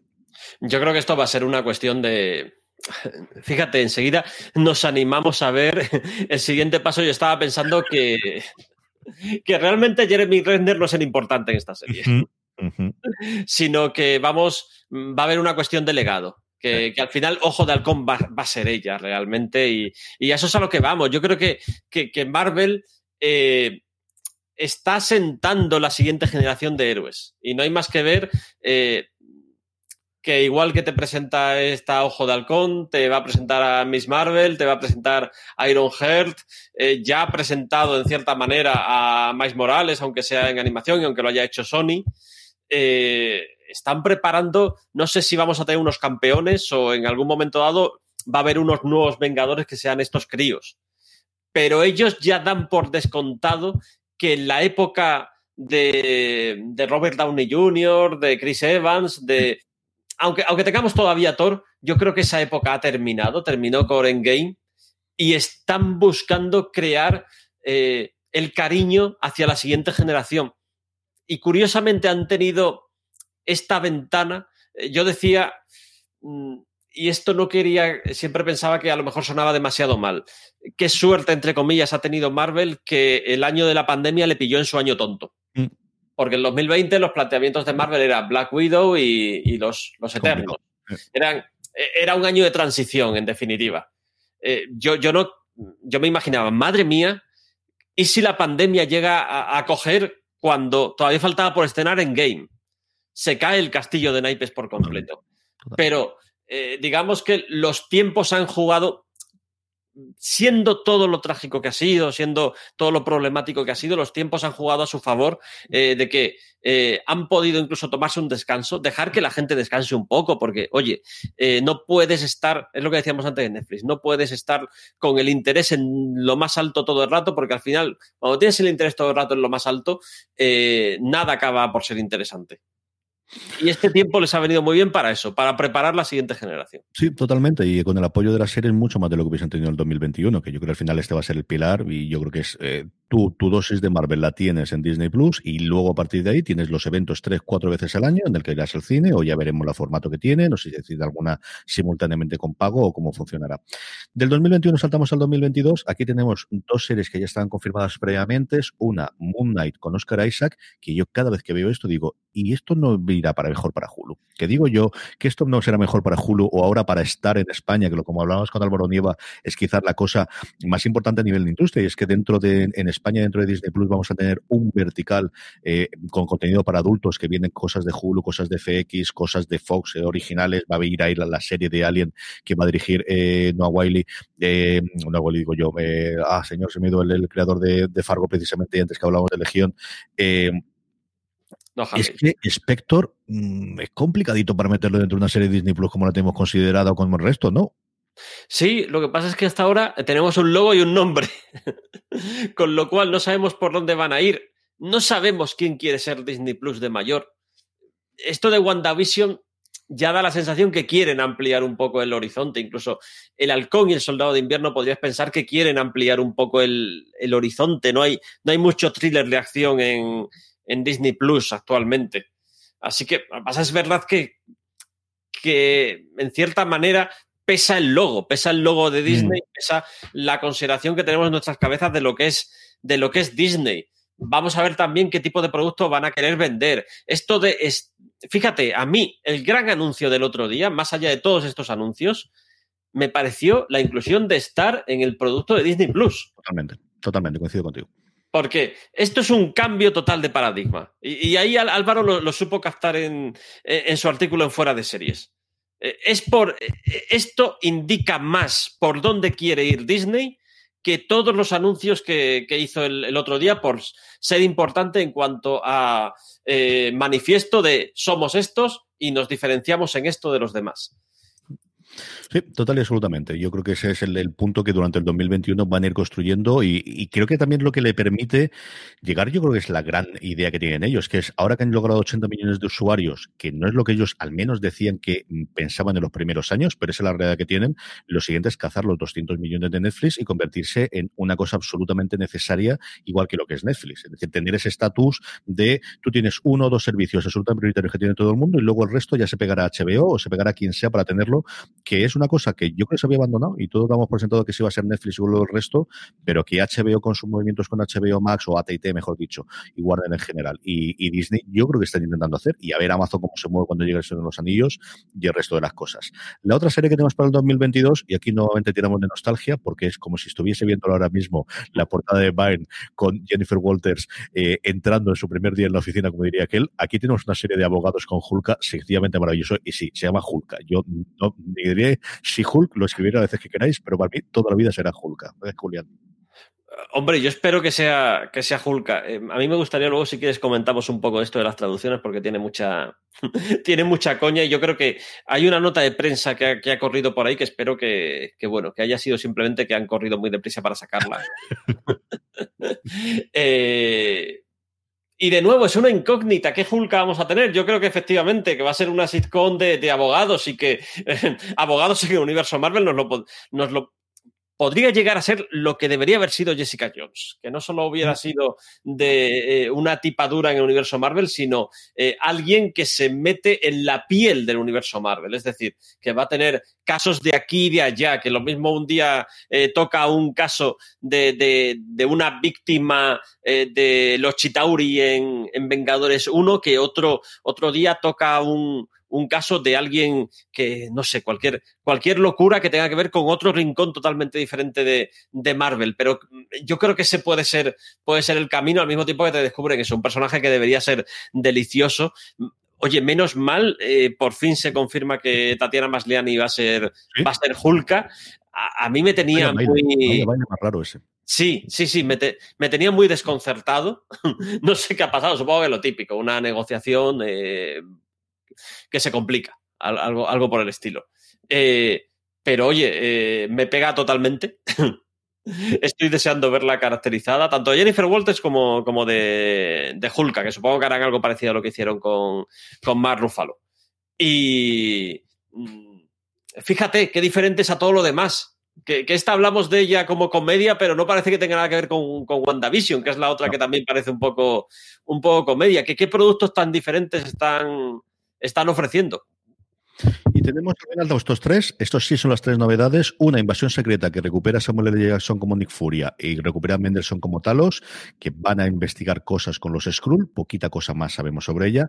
Otra Armor Wars en la que tenemos a, John Cheadle de nuevo como Jim Ross, como el segundo, que no fue el primero. Recordemos que eso ha habido cambios en la transición, igual que lo ocurrió minuto con, con Hulk. Y luego la que yo creo que nos apetece más a los dos. Y así de paso también hablamos un poquito de personaje para aquellos que, lo, que no lo conozcan, Julián. Iron Heart con esta Riri Williams, interpretada por Dominic Thorne, que yo creo que también es, es, parte de ese cambio de testigo y cambio de guardia que tenemos, sí. especialmente cambiando de personajes masculinos clásicos de Marvel a personajes femeninos, en la gran mayoría jóvenes, que se está produciendo los cómics y también nos va a llegar ahora en el audiovisual. Si, si te das cuenta, por un lado, están abordando el, el legado del Capitán América, lo tienes ahí con el halcón y, y el soldado de invierno, en cierta manera, aunque creo que menos el, el, de Thor, porque Thor sigue teniendo película y, probablemente no será ni siquiera la última, eh, que, que, llega en, en, 2022. Y este es el otro extremo, que es el legado de, de, Iron Man, que a mí me parece mucho más complicado, porque es que estás hablando del legado del que ha sido el personaje emblema del universo Marvel en, en cines hasta, hasta este momento. Eh, Iron Heart, eh, yo siempre me ha parecido un personaje hecho, eh, tienen el mismo creador, pero eh, a mí me conquistó con el planteamiento que hizo Brian, Michael Bendis eh, cuando presentó al personaje. De hecho, es un personaje que me dolió mucho que no pegara tanto como podía haberlo pegado Miles Morales o, Miss Marvel, porque creo que tiene mucho potencial para, para eso, y, también como personaje de, referencia de generacional.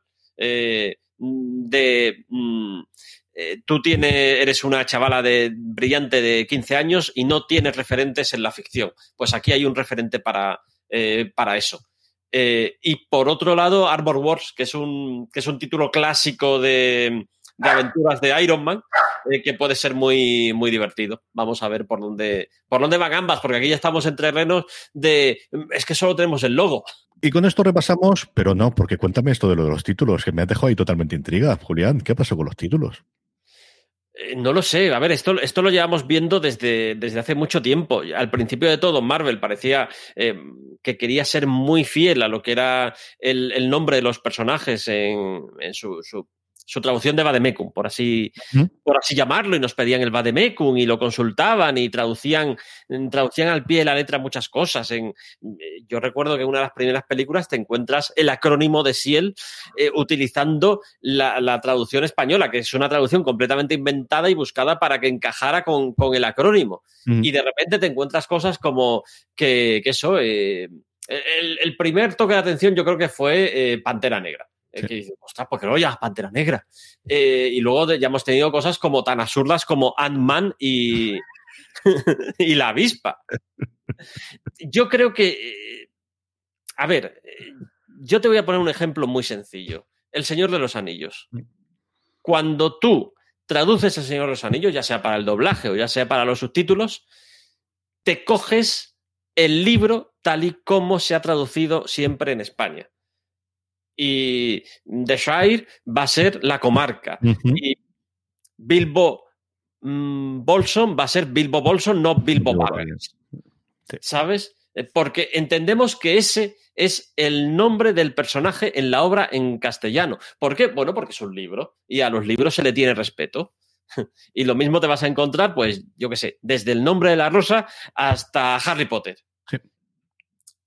Esto de cambiarle los nombres por conveniencias del departamento de marketing de un señor que no ha tocado un TV en su vida, de, de que, que, me parece bien que no haya tocado un TV en su vida, pero puede enterarse. Me parece simplemente un desprecio hacia la obra, tal y como se la conoce eh, en, en, castellano, inaudito. Mm. Sobre todo porque no ocurre cuando estás con otro tipo de obras. ¿Por qué con los cómics sí? Porque son cómics me parece un error tremendo, gigantesco, monumental. Ellos sabrán. Ellos sabrán. Sí. Sí, sí que estoy contigo, sí, totalmente. Por último, Julián, como suelo hacer siempre con la gente que tengo aquí en Fuera de Serie los lunes, ¿qué estás viendo, querido? ¿Qué estoy viendo? ¿Sabes lo que me pasó en el confinamiento?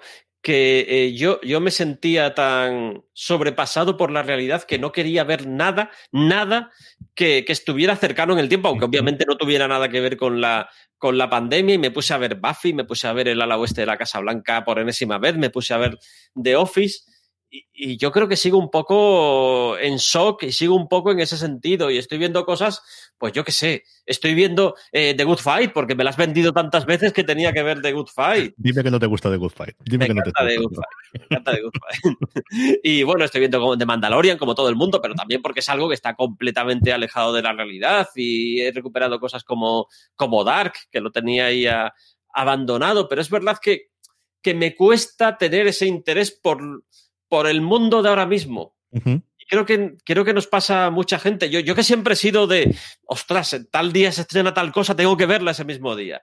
Y ahora estoy como, no me apetece, me cuesta mucho, me cuesta mucho. Sí, yo he tenido exactamente la misma de revisitar y, y, no eres ni el primero ni el último, desde luego, que me ha dicho que, que he aprovechado estos tiempos para, para revisitar y volver a esos lugares comunes.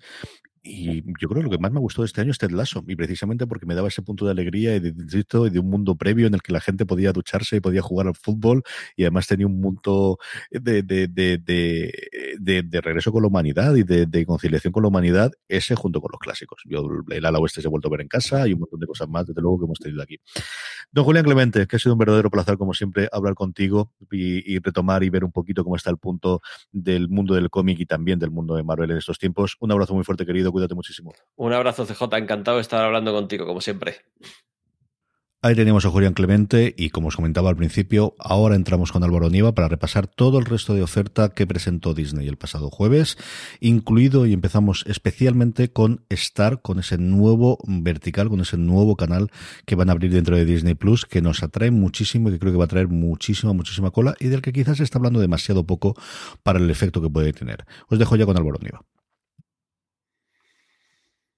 Éramos pocos y llegó Disney. Madre mía de mi alma, Álvaro. Madre mía de mi alma. Cuatro horas sin parar, eso sí, con descansos para ir al aseo, con música de David Dix que te ponían en medio de la presentación.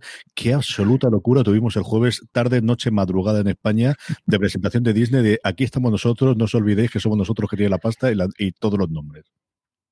Sí, además en nuestro horario se alargó un poquito, se metió la madrugada y yo estaba entre ahí con el móvil en mi cama metido como diciendo, quiero enterarme, pero mañana tengo madrugada para escribir todo esto. Entonces, sufría por esa paradoja. A mí me una tarde Mira, a mí me he puesto la camiseta, fíjate, la camiseta de Mickey me Qué he puesto hoy para, hablar de ello. Para la gente que nos podáis ver en, en YouTube o en Instagram Televisión, en Facebook, de verdad que solamente por ver algo no siempre vale la pena. ¿Para qué vamos a negarlo? Espérate que te voy a poner en primer plano. Ahí, ahí. Aquí, aquí, mi, mi- mi Mickey, que no me, la, no me la han regalado, eh, lo digo. Si, si Disney nos está escuchando y quiere mandarme más merchandising de Disney, estoy siempre a favor. Totalmente, totalmente, que absoluta preciosidad. Yo hoy me compro un llavero de Marvel para también para, para la causa, para que sirva para pagar un poquito, que tienen que pagar toda esta gente. Y me he comprado uno de, de X-Men, que hace un porrón de tiempo que no tenía más comiquero, eso sí que de, que adaptación. Vamos a hablar evidentemente de todo eso, vamos a hablar eh, de todo lo que nos viene el universo de la Guerra de las Galaxias, de Star Wars, de la propia Disney, porque al final la serie es la de John Stamos. Es decir, lo demás ya son cosas secundarias y cosas minoritarias, pero es la vuelta de John Stamos por la pantalla grande o por la puerta grande a la pequeña pantalla. Pero yo creo lo primero que podemos empezar, porque sí que era una cosa que hemos comentado muchísimas veces, Álvaro, es qué iba a ocurrir con el contenido de Disney que no iba a ir a Disney Plus, que en Estados Unidos tenía esa puerta con Hulu, que ellos habían dicho por activa o pasiva que era un nombre que fuera de Estados Unidos no lo conocía ni Dios, se ve que no nos consultan a nosotros y pasan estas cosas después, pero ya tenemos la respuesta, se había adelantado que iban a utilizar ese nombre Star y ahora ya sabemos un poquito más de qué va a venir en esta plataforma que no es plataforma, sino que va a ser un canal añadido dentro de Disney Plus. Y de hecho yo creo que la gran noticia para nosotros como mercado eh, nacional, como el territorio español, yo creo que es la gran noticia, pero que como no tiene tanta trascendencia en Estados Unidos y los medios americanos no lo han puesto tan en portada, digamos que aquí se ha quedado un poco diluida y, y no se ha analizado tan en profundidad lo verdaderamente importante que es esto, porque eh, Star, que como tú dices, mm, en otros países, en Latinoamérica va a ser una plataforma independiente como lo es Hulu, aquí en España va a ser uno de esos verticales que está dentro de Disney Plus, eh, lo mismo que tenemos ese botoncito de, de Star Wars, ese botoncito de Marvel cuando entramos en la portada, pues habrá uno nuevo que se llamará Star y que para entrar sí que habrá como que autentificarse para decir, vale, soy adulto y que los niños no entren y los niños no vean una teta que no queremos que vean los niños y todas esas cosas, y no vean taco y no vean sangre, pero, pero sí que va a estar dentro de Disney Plus a partir del 23 de febrero de 2021, así que bastante cerquita y va a suponer una pequeña subida de la cuota mensual, que será 8,99, pero que sigue siendo muy por debajo de lo que pagamos, por ejemplo, eh, una suscripción de Netflix. Y entonces, eh, bueno, aquí ahora ya van a hablar eh, de tú a tú, porque mm, habíamos dicho que muchas veces cuando llegó Disney Plus España, bueno, que es una plataforma más para ver con niños, que para los adultos que no tenemos ganas de revisionar a lo mejor tan a, tan a menudo los clásicos, se nos quedaba corta y de repente sí que es una plataforma muy grande. Totalmente. Y sí es cierto que, bueno, pues empezamos a forzar la maquinita con subir los euros, ya lo había hecho todo el mundo. Todavía no tenemos el precio de HBO Max en España. Si tenemos la traslación directa, IVA aparte y cosas similares, son 15 dólares lo que se está cobrando en Estados Unidos. Yo creo que los tiros pueden ir más o menos ahí en función, evidentemente, del contenido. Y también nos va a ocurrir con este Star. Nosotros sí tenemos, porque es lo que se ha dado en Estados Unidos, las nuevas series que van a entrar en el catálogo de Hulu y de Star y también las de FX, que es esa tierra extraña, porque a día de hoy son FX en Hulu. Algunas cosas se están estrenando exclusivamente en Hulu, algunas cosas se están preestrenando en Hulu y después al lineal. Y ahí tenemos series con nombres propios, algunas que conocíamos previamente, pero alguna cosa también bastante, bastante interesante y, más Nicole Kidman. Chico, es que está en todo. ¿eh? No eres una plataforma si no tienes una serie con Nicole Kidman en este mundo. Sí, la serie de Nicole Kidman eh, ya la conocíamos, que es Night Perfect, Perfect Strangers, o sea, nueve desconocidos, perfectos desconocidos, que es otra vez basada en un bestseller, una serie así pues de misterio y tal. O también la comentaron ayer, como comentaron American Horror Stories, no Story, Ujú. este spin-off. Y, y luego otros proyectos que ya también conocíamos como Y The Last Man o The Old Man. Y, y bueno, pues eso, eh, aunque ya eran eh, conocidos, o incluso El cuento de la criada, que aprovecharon para renovarla por una quinta temporada. Eh, también hubo novedades y entre ellas yo creo que la más importante es que habrá una serie eh, dirigida por Noah Hawley, que es, como muchos sabréis, el creador de Fargo, eh, sobre el universo de Alien, nada menos.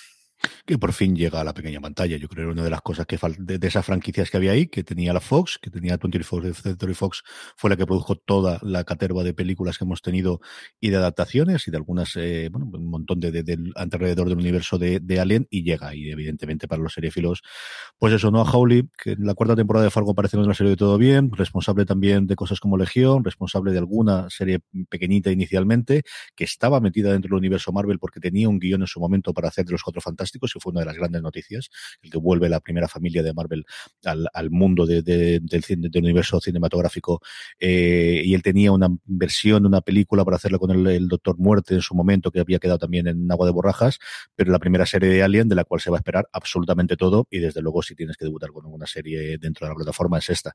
Aquí muchas de las dudas será qué ocurre con el contenido que ya está licenciado externamente, pensamos en el nombre del cuento de la criada y esa licencia que tiene en España para que le estrenen en HBO España, si esa la van a poder recuperar o si irán, pues igual que alguna de las que ocurría o que comentábamos tú y yo esta semana en streaming con HBO Max, si todas estas serán a partir de ahora cuando se queden en exclusiva dentro de esa, de esa línea o de ese lineal que va a tener ese sexto botoncito que va a tener la interfaz inicial Disney Plus dentro de Star. Eh, sí, hemos ido viendo con la llegada de otras plataformas ejemplos similares, como cuando eh, Movistar Plus tenía los derechos de Orange is the New Black uh -huh. y de House of Cards y que Netflix no tenía el estreno de la nueva temporada, pero que al cabo de los meses lo iba teniendo. Y luego tenemos el caso de HBO, que, que aunque tenía vendida Juego de Tronos a Movistar, sí que pudo estrenarla a la par. Entonces iremos viendo, pero bueno, incluso aunque le fallen en alguna de las series nuevas, de alguna temporada nueva de series viejas de, de FX y de, y de Hulu, yo creo que tienen muchísimo contenido para que no nos aburramos, porque, o sea, que simplemente una serie de Alien que quedó ayer como eclipsadísimo, es como un contenido super premium en cualquier otro día. Es que fue, yo he leído aluvión, tsunami, es decir, todas las palabras, todos los, absolutamente todos los sustantivos que se te pueden ocurrir, pero es que era una cosa, de verdad, absolutamente sin parar. Yo, el trocitos que vi que fue en torno a la una de la mañana, que estaba yo medio desvelado haciendo unas cuantas cosas que me había acabado de, de editar y, y de apañar, y es que además el ritmo era pum, pum, pum, pum, pum. Tenía los intermedios, porque muchos no se podían ver, salvo que fueses inversor y estuvieses dentro de la lista A, por así decirlo, y tenías ese intermedio que más o menos tiraba, pero es que fue absolutamente un bombardeo sin parar de novedades continuamente, Álvaro. Sí, además que era como como ir escuchando la pedrea y los premios gordos. y además es que era todo el rato, y serie de no sé qué, y serie de no sé cuánto, de cualquier película, de cualquier marca que tiene Disney, era pues también una serie. Y si no era una serie, una serie de cortometrajes, que es como, vale, pero esto es una serie, no es una serie. Nos incumbe como fuera de series o no. Había de todo, y, ya te digo, pues eso, Marvel, eh, Star Wars, todo, todo. Una locura, de verdad que era un ritmo imparable durante cuatro horas. ¿eh? Es que se tiraron cuatro horitas y la primera media hora era la parte financiera, pero el resto era de verdad de vamos a apabullaros a contenido. Hay alguna cosa que de momento es una idea inicial, alguna comentaremos después. Se va a estrenar en el 2023, nada, échale. No han dicho los de HBO que van a estrenar el cine, ahora van a saber lo que es estrenar y van a saber lo que es vender cosas y proyectos. Madre mía de mi alma. Dentro de estas que teníamos aquí en Hulu y Star, que entendemos que entregar cuando lleguen Star y que teníamos de FX, a mí me llama mucho la atención, me tengo muchas ganas de ver de Dropout, que es una serie protagonizada por Kate McKinnon, que ya conocíamos algo sobre ella, sobre Elizabeth Holmes, la, bueno, sí, la estafadora directamente, ¿no? Pero bueno, hay un documental muy chulo sobre ella precisamente en HBO y creo que es el, un casting maravilloso, da el pego total, total seguramente, y es quizás de todos los proyectos que aparecen más adultos de los que tenemos aquí, quitando Alien, para que vamos a decir otra cosa, que me llama muchísimo la atención. ¿Tú te quedas con American Horror Stories? Esa la S nos va a costar un montón decirlas, Álvaro. sí, sí, por supuesto que me quedo con esa porque creo que van a hacer como muchas historias laterales de personajes que ya hemos visto, pero también me llama mucho la atención, pues, eso, esto que estamos diciendo de que hay muchos proyectos que cualquier otro día serían cabeza de titular y que se ha quedado escondido, y uno de ellos es Dopsic, que uh -huh. es una serie eh, que tiene nada menos que a Rosario Dawson, a Peter Skarsgård, como se pronuncia este señor, y Michael Keaton. Así, Así que tres grandes estrellas, pues en un proyecto que se ha quedado ahí como un renglón suelto de, de, todo lo, de toda esta gran presentación. Lo de los nombres propios de actrices y de actores también fue una cosa que destacan constantemente. Y Lister y Tom Hanks por aquí, y el otro por allá, y este por acá. Eh, fue una cosa brutal durante toda la presentación, en algunos para poner voces y en otros para salir directamente en las series y comentar, ¿no? Yo creo que fue una absoluta locura. Sobre todo en Marvel. En Marvel era una cosa de, es que no, nos dice nadie que no. Lo de Marvel fue una cosa, mm, porque nuevamente, lo hemos comentado varias veces, después de un año absolutamente en blanco en cuanto a estrenos, en el 2020 no se estrenó ni una sola película y tampoco serie circunstancialmente al final, hasta el final eh, pensábamos que WandaVision o eh, la visión y la burja escarlata, sí, ya sabemos que la querían traducir aquí. Eh, la, locura que tienen también con las traducciones, luego veremos a Falcon y Guerrero de Invierno, que es una cosa de este y Soldado de Invierno. Yo me vuelve loco. Traduce las dos o traduces uno, pero bueno, en fin. Eh, el Feige salió y dijo, mira, todo esto es lo que tenemos para los próximos tres años, fue una barbaridad.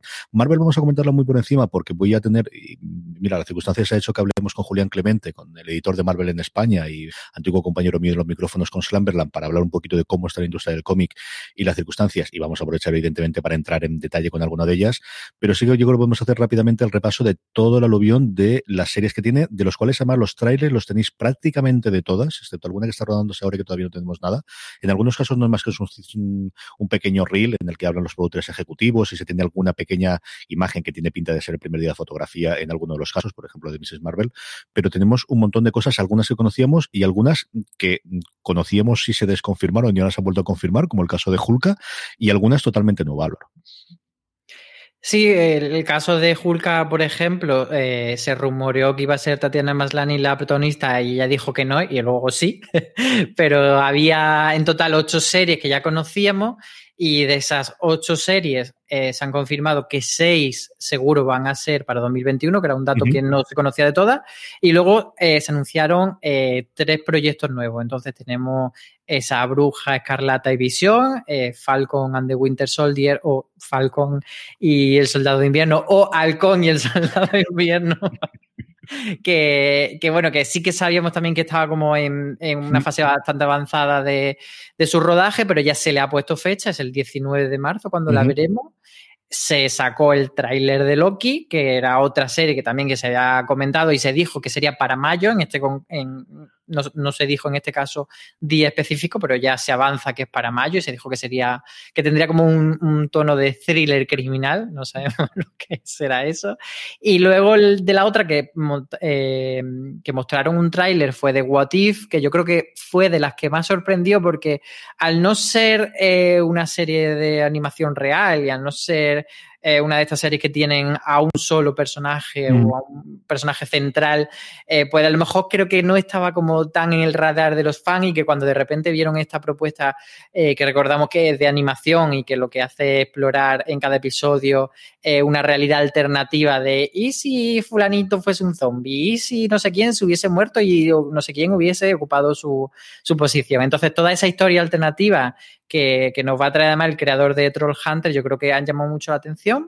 Luego tenemos eh, Miss Marvel, que es sobre una adolescente pakistaní y que también hubo un pequeño teaser. En este caso no es tanto del rodaje porque no estaba muy avanzada, pero bueno, nos dan unas pinceladas. Y luego está Hawkeye, que de esta sí que no, no dijeron fecha concreta, pero dijeron que era finales de 2021, tampoco se sabía. Moon Knight y She-Hulk o Hulka, eh, también proyectos de los que se ha avanzado muy poco y esos sí que se van para 2022. Y luego tenemos nuevas series confirmadas.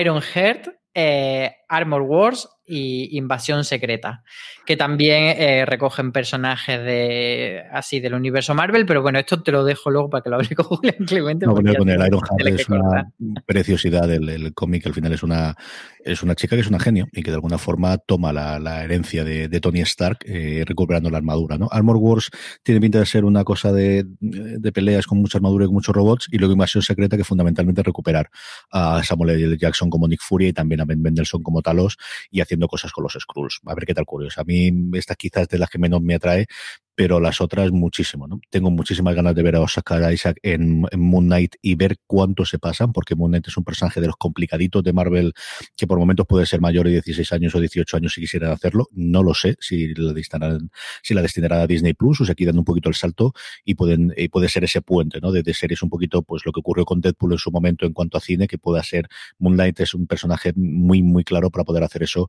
en, en series. Y luego alguna gamberrada puntual que vamos a tener, aparte evidentemente de las películas, que es este especial que les encanta hacer los americanos de Navidad con Guardianes de la Galaxia en 2022, que veremos también en Disney Plus, que tenemos un montón. Y como os digo, hablaremos de todo esto largo y tendido con Julián Clemente y What If. Sí, es que la portada solamente del tráiler que vemos ahí a la gente Carter con el escudo de Capitán América es que es una pasada. Es que es una verdadera pasada. Es una absoluta y total maravilla.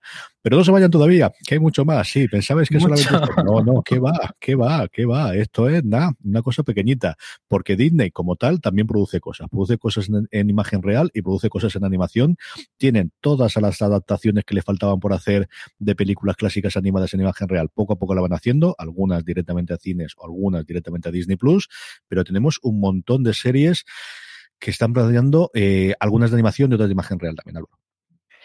Y en, esto yo creo que hay que, romper una lanza en el sentido de que hace mucho ruido esto de una serie de Zootropia, una serie de Tiano, una serie de Bayana, que es el caso, y también una de Big Hero, 6, pero que en realidad quiero decir que son cosas que, que Disney ha estado haciendo siempre a través de Disney Channel. De hecho, de Big, Big Hero 6 hubo ya una serie y también hubo, por ejemplo, una de Guardianes de la Galaxia y tampoco armaron tanto ruido en ese momento. Pero aquí dentro de, esto, eh, como que hace mucho ruido. Y el Rey León también ha tenido varias series, que tuvo una de Timón y Pumba y luego la Guardia del León, etcétera.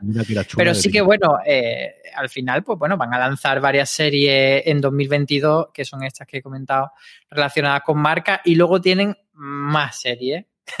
Porque lo más curioso que tienen todas esta serie con eh, una eh, empresa africana, que además la, presidenta del estudio Disney comentaba que le llegó a ella, pues no sé por redes sociales, porque en un momento no sé exactamente, o le llegó una noticia o cosa por el estilo, que había un estudio que estaba intentando tocar a Disney a ver si podemos hacer una serie con Disney. Y efectivamente va a hacer una serie de animación de ciencia ficción que se llamaba Iguayu, que no tenía mala pinta, el poquito que pudimos ver, que era apenas unos fotogramas, no tenía mala pinta, prevista para el 2022, y luego lo que tiene es un montón de series de imagen real que también son cosas que habían sido películas en su origen o que habían tenido previamente alguna serie también en esos eh, canales de Disney tradicionales que ahora se nos olvidó que existieron, pero que ha dado un montón de gente y si no que todavía en Hannah Montana y alrededor no sabe la cantidad de series de estas que ven mis hijas a día de hoy y tenemos ahí un montón también de series de imagen real que va a producir la propia Disney. Por ejemplo, The Mighty Ducks Game Changer, que es una serie con Lauren Graham, a la que amamos, por supuesto, por la chica Gilmore, eh, que está relacionada con la película Somos los Mejores. Y luego también hay otra basada en un bestseller que se llama The Mysterious Benedict Society. Y Big Shot, que esta sí que la quieres comentar tú, ¿no? Porque está este, este hombre guapo. John Stamos entrenando un equipo de chicas de un, colegio privado. Él entrenaba a un equipo universitario de la NCA, de, de, la Liga de Universitaria Americana. Algo muy feo le ha pasado, que le han desterrado y la última oportunidad que tienes para volver a ser el que fuiste es entrenar a este Mira que habrá colegios. ¿Cuántos institutos puede haber en Estados Unidos? Digo yo que más de 5 hay, ¿no? Pues no, chicos. La única oportunidad que tiene John Stamos no se puede venir a entrenar a Europa. No, no, no se puede ir a entrenar a Australia. No. La única solución que tiene es irse a un equipo de instituto a entrenar unas chicas que no se van del todo bien, pero que ya al final del tráiler, que no sé si es el primer episodio o el segundo, ya son un equipo compacto y unido al cual él le lanza como si fuese el coach de Friday Night Lights sus arengas y lo demás. Es espectacular. O sea, de verdad es el mejor tráiler que podéis ver con este y John Stamos diciendo, eh, sí, me ha comprado Disney, pero ya vais a ver, vais a, ¿queréis Stamos? Vais a tener Stamos, acordaros de Tito Jesse. Me ha encantado, me ha parecido maravilloso de cómo todo el mundo está en el chiste y sabemos lo que estamos haciendo y nos lo pasamos muy bien. Me ha gustado muchísimo el tráiler, de verdad que muchísimo. Y luego eh, una serie que ha pasado también muy desapercibida en todo este esta marabunta de, anuncios es Win or Lose, que es la primera serie original que va a hacer Pixar y ya por eso se merece un, buen titular y en este caso va sobre un equipo de softball juvenil que serán eh, episodios de 20 minutos y que cada episodio estará centrado en un personaje. en, en, este caso solo nos pusieron una imagen y tal, así como para que la estética, pero no sabemos mucho más todavía. Y luego eh, están eso que decíamos antes de eh, ¿serie o no es serie? Bueno, pues una colección de cortometrajes sobre, sobre el perrete este de App, que también llegará en otoño de 2021.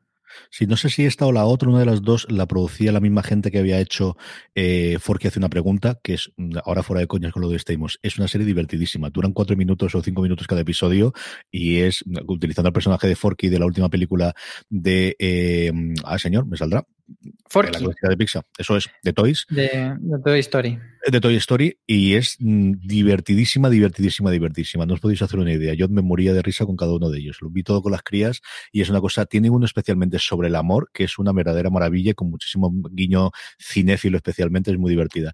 Y esta de Bueno Luz, lo que más me llamó la atención es que lo que van a hacer es contar la misma historia con los personajes distintos. Teóricamente van a hacer, no sé es un partido o una cosa de estas y cada uno de ellos mirándolo con cada una de las, de las jugadoras que hay, que como mínimo, pues mira, para ser la primera propuesta de Pixar, que evidentemente el gran estreno que tiene es y luego presentar un montón de películas eh, futuras que van a, tener los próximos años. Aquí en, Pixar se metieron hasta el 2023 a, a, presentar películas.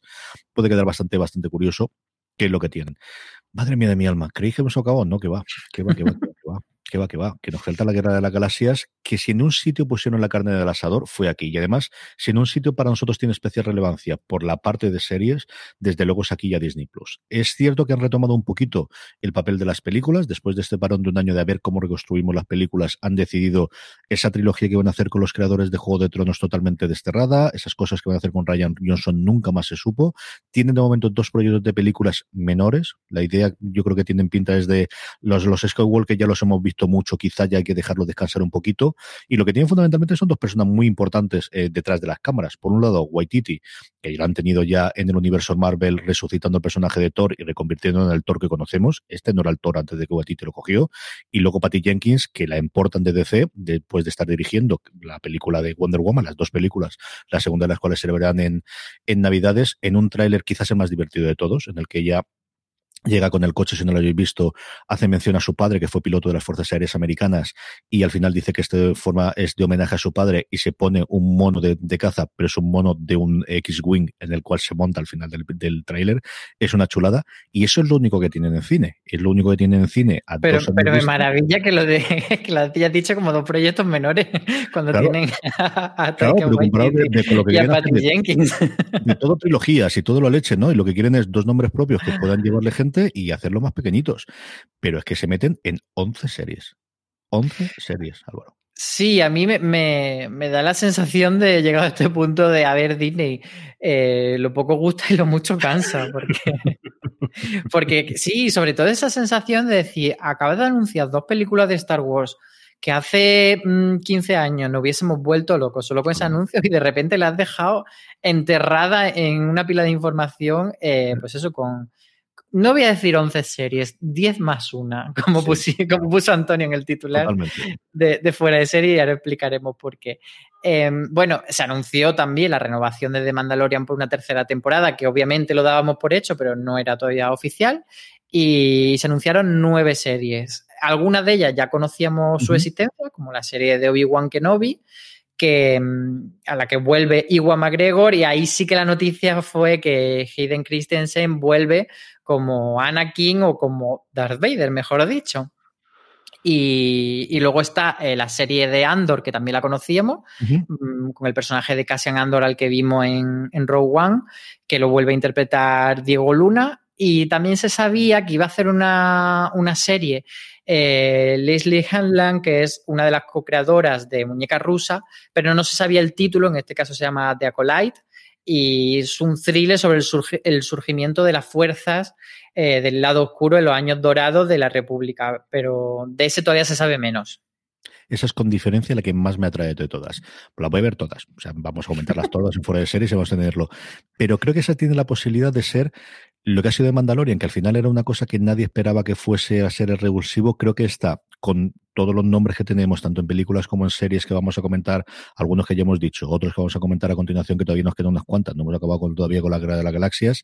Esta viniendo de quien viene, con ese nombre, en una época en la que nunca se ha explorado prácticamente nada, que es ese momento de la República y el surgimiento de la, de la fuerza, quizás en las precuelas, ¿no? Pero, pero esa parte, el acólito es un nombre que me parece maravilloso, de verdad que como título ya me parece eh, eh, muy, muy, muy bueno. Esta es quizás de todas las propuestas que hay de, desde luego de la Guerra de las Galaxias, apuras con la de Alien, de todo lo que presentó Disney en cuanto a serie, que más me apetece. Pero tenemos un montón de series más, algunas que se conocían y algunas también en animación, que al final es lo que ha mantenido un poquito la, llama viva eh, de la Guerra de las Galaxias durante este tiempo y sobre todo es la que se está demostrando que junto con The Mandalorian está sirviendo de pista de despegue para muchas de las series y muchos de los personajes que se están utilizando. Ahí tenemos The Bad Batch, que es una serie spin-off de The Clone Wars y que mm, por el teaser que nos pusieron, pues tiene un poco más o menos la misma estética de animación que tenía la anterior y que trata sobre un escuadrón de soldados clon defectuosos durante eh, la última época de la República. Y bueno, se espera que, la magia de, Filoni siga, intacta en esta nueva serie.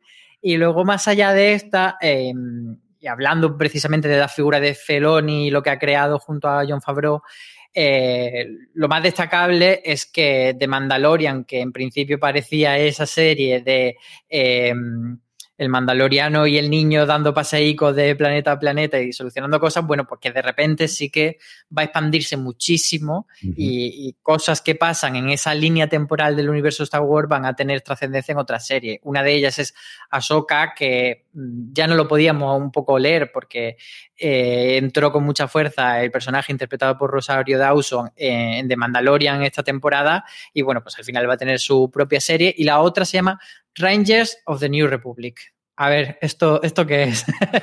RJ y qué es Lando, que es la otra que nos queda.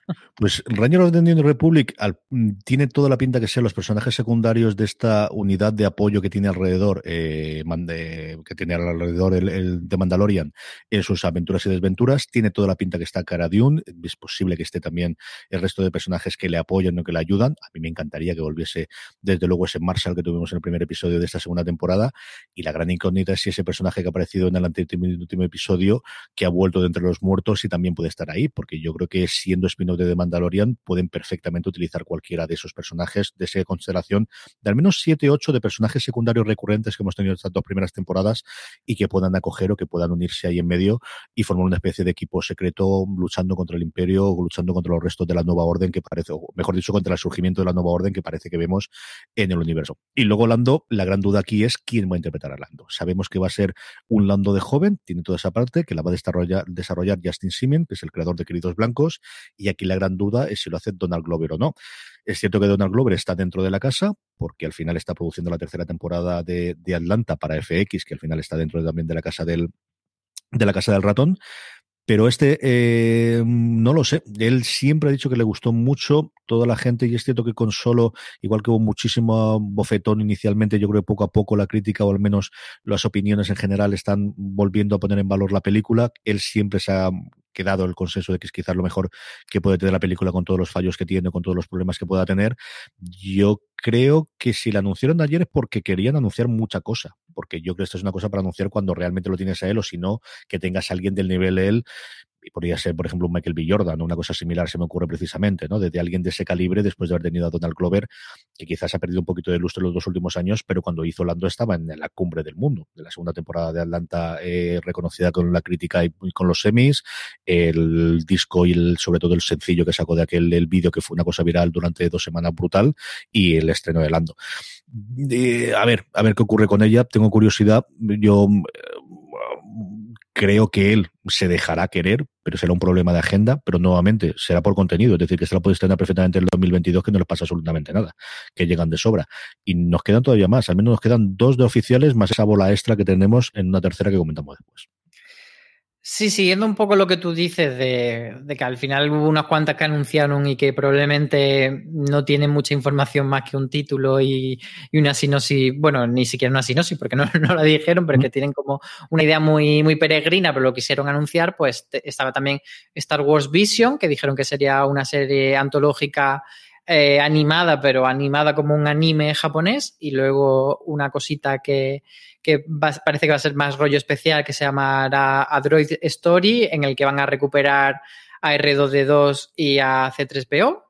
Y luego esa bola extra que decíamos es que van a hacer una, una película, no, una serie, perdón, una serie basada en la película Willow, eh, esta película de los años 80 de Ron Howard. ¿Y, por qué lo, decimos aquí como un bonus track? Bueno, porque no tiene en principio nada que ver con Star Wars, pero sí que George Lucas a veces no se sabe muy bien si en broma o en serio o mitad y mitad ha dicho que forma parte del canon de Star Wars, pero digamos que una cosa que nunca se ha confirmado, pero que algunos fans lo, quieren con mucho ahínco. Entonces, eh, bueno, pues nos queda esa duda de si la serie confirmará si esto forma parte de, de todo el universo Star Wars o es una cosa aparte.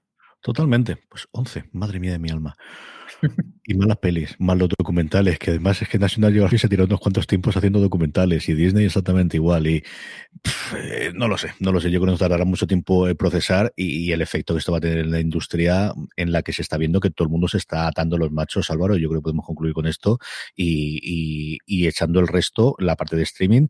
Y la otra cosa que se confirmó es que de momento no van a seguir la línea de, de HBO Max de estrenar el cine. De momento siguen diciendo que se va a estrenar todo en cines, al menos las películas gordas.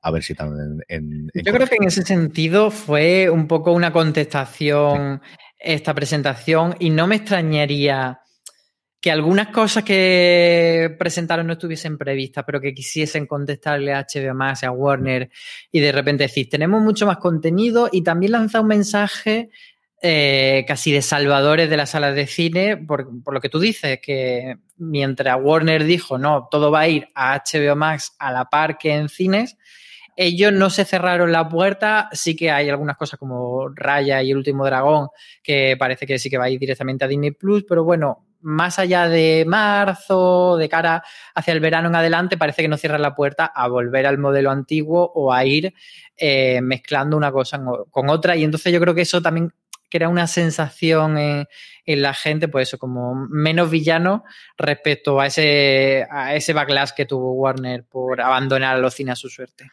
Yo creo que una cosa en la que han logrado que se pase por encima el hecho de que cuando sube un euro, que solo es un euro, o un dólar, ¿no? Que solo es un dólar, ya. Pero es que un dólar sobre siete dólares, que es lo que costaba, es, son diez y tantos por ciento. O sea, estamos cerca del 20% de subida de precio, que no todos los días te suben un 20% o de un 15 o un 20% los productos.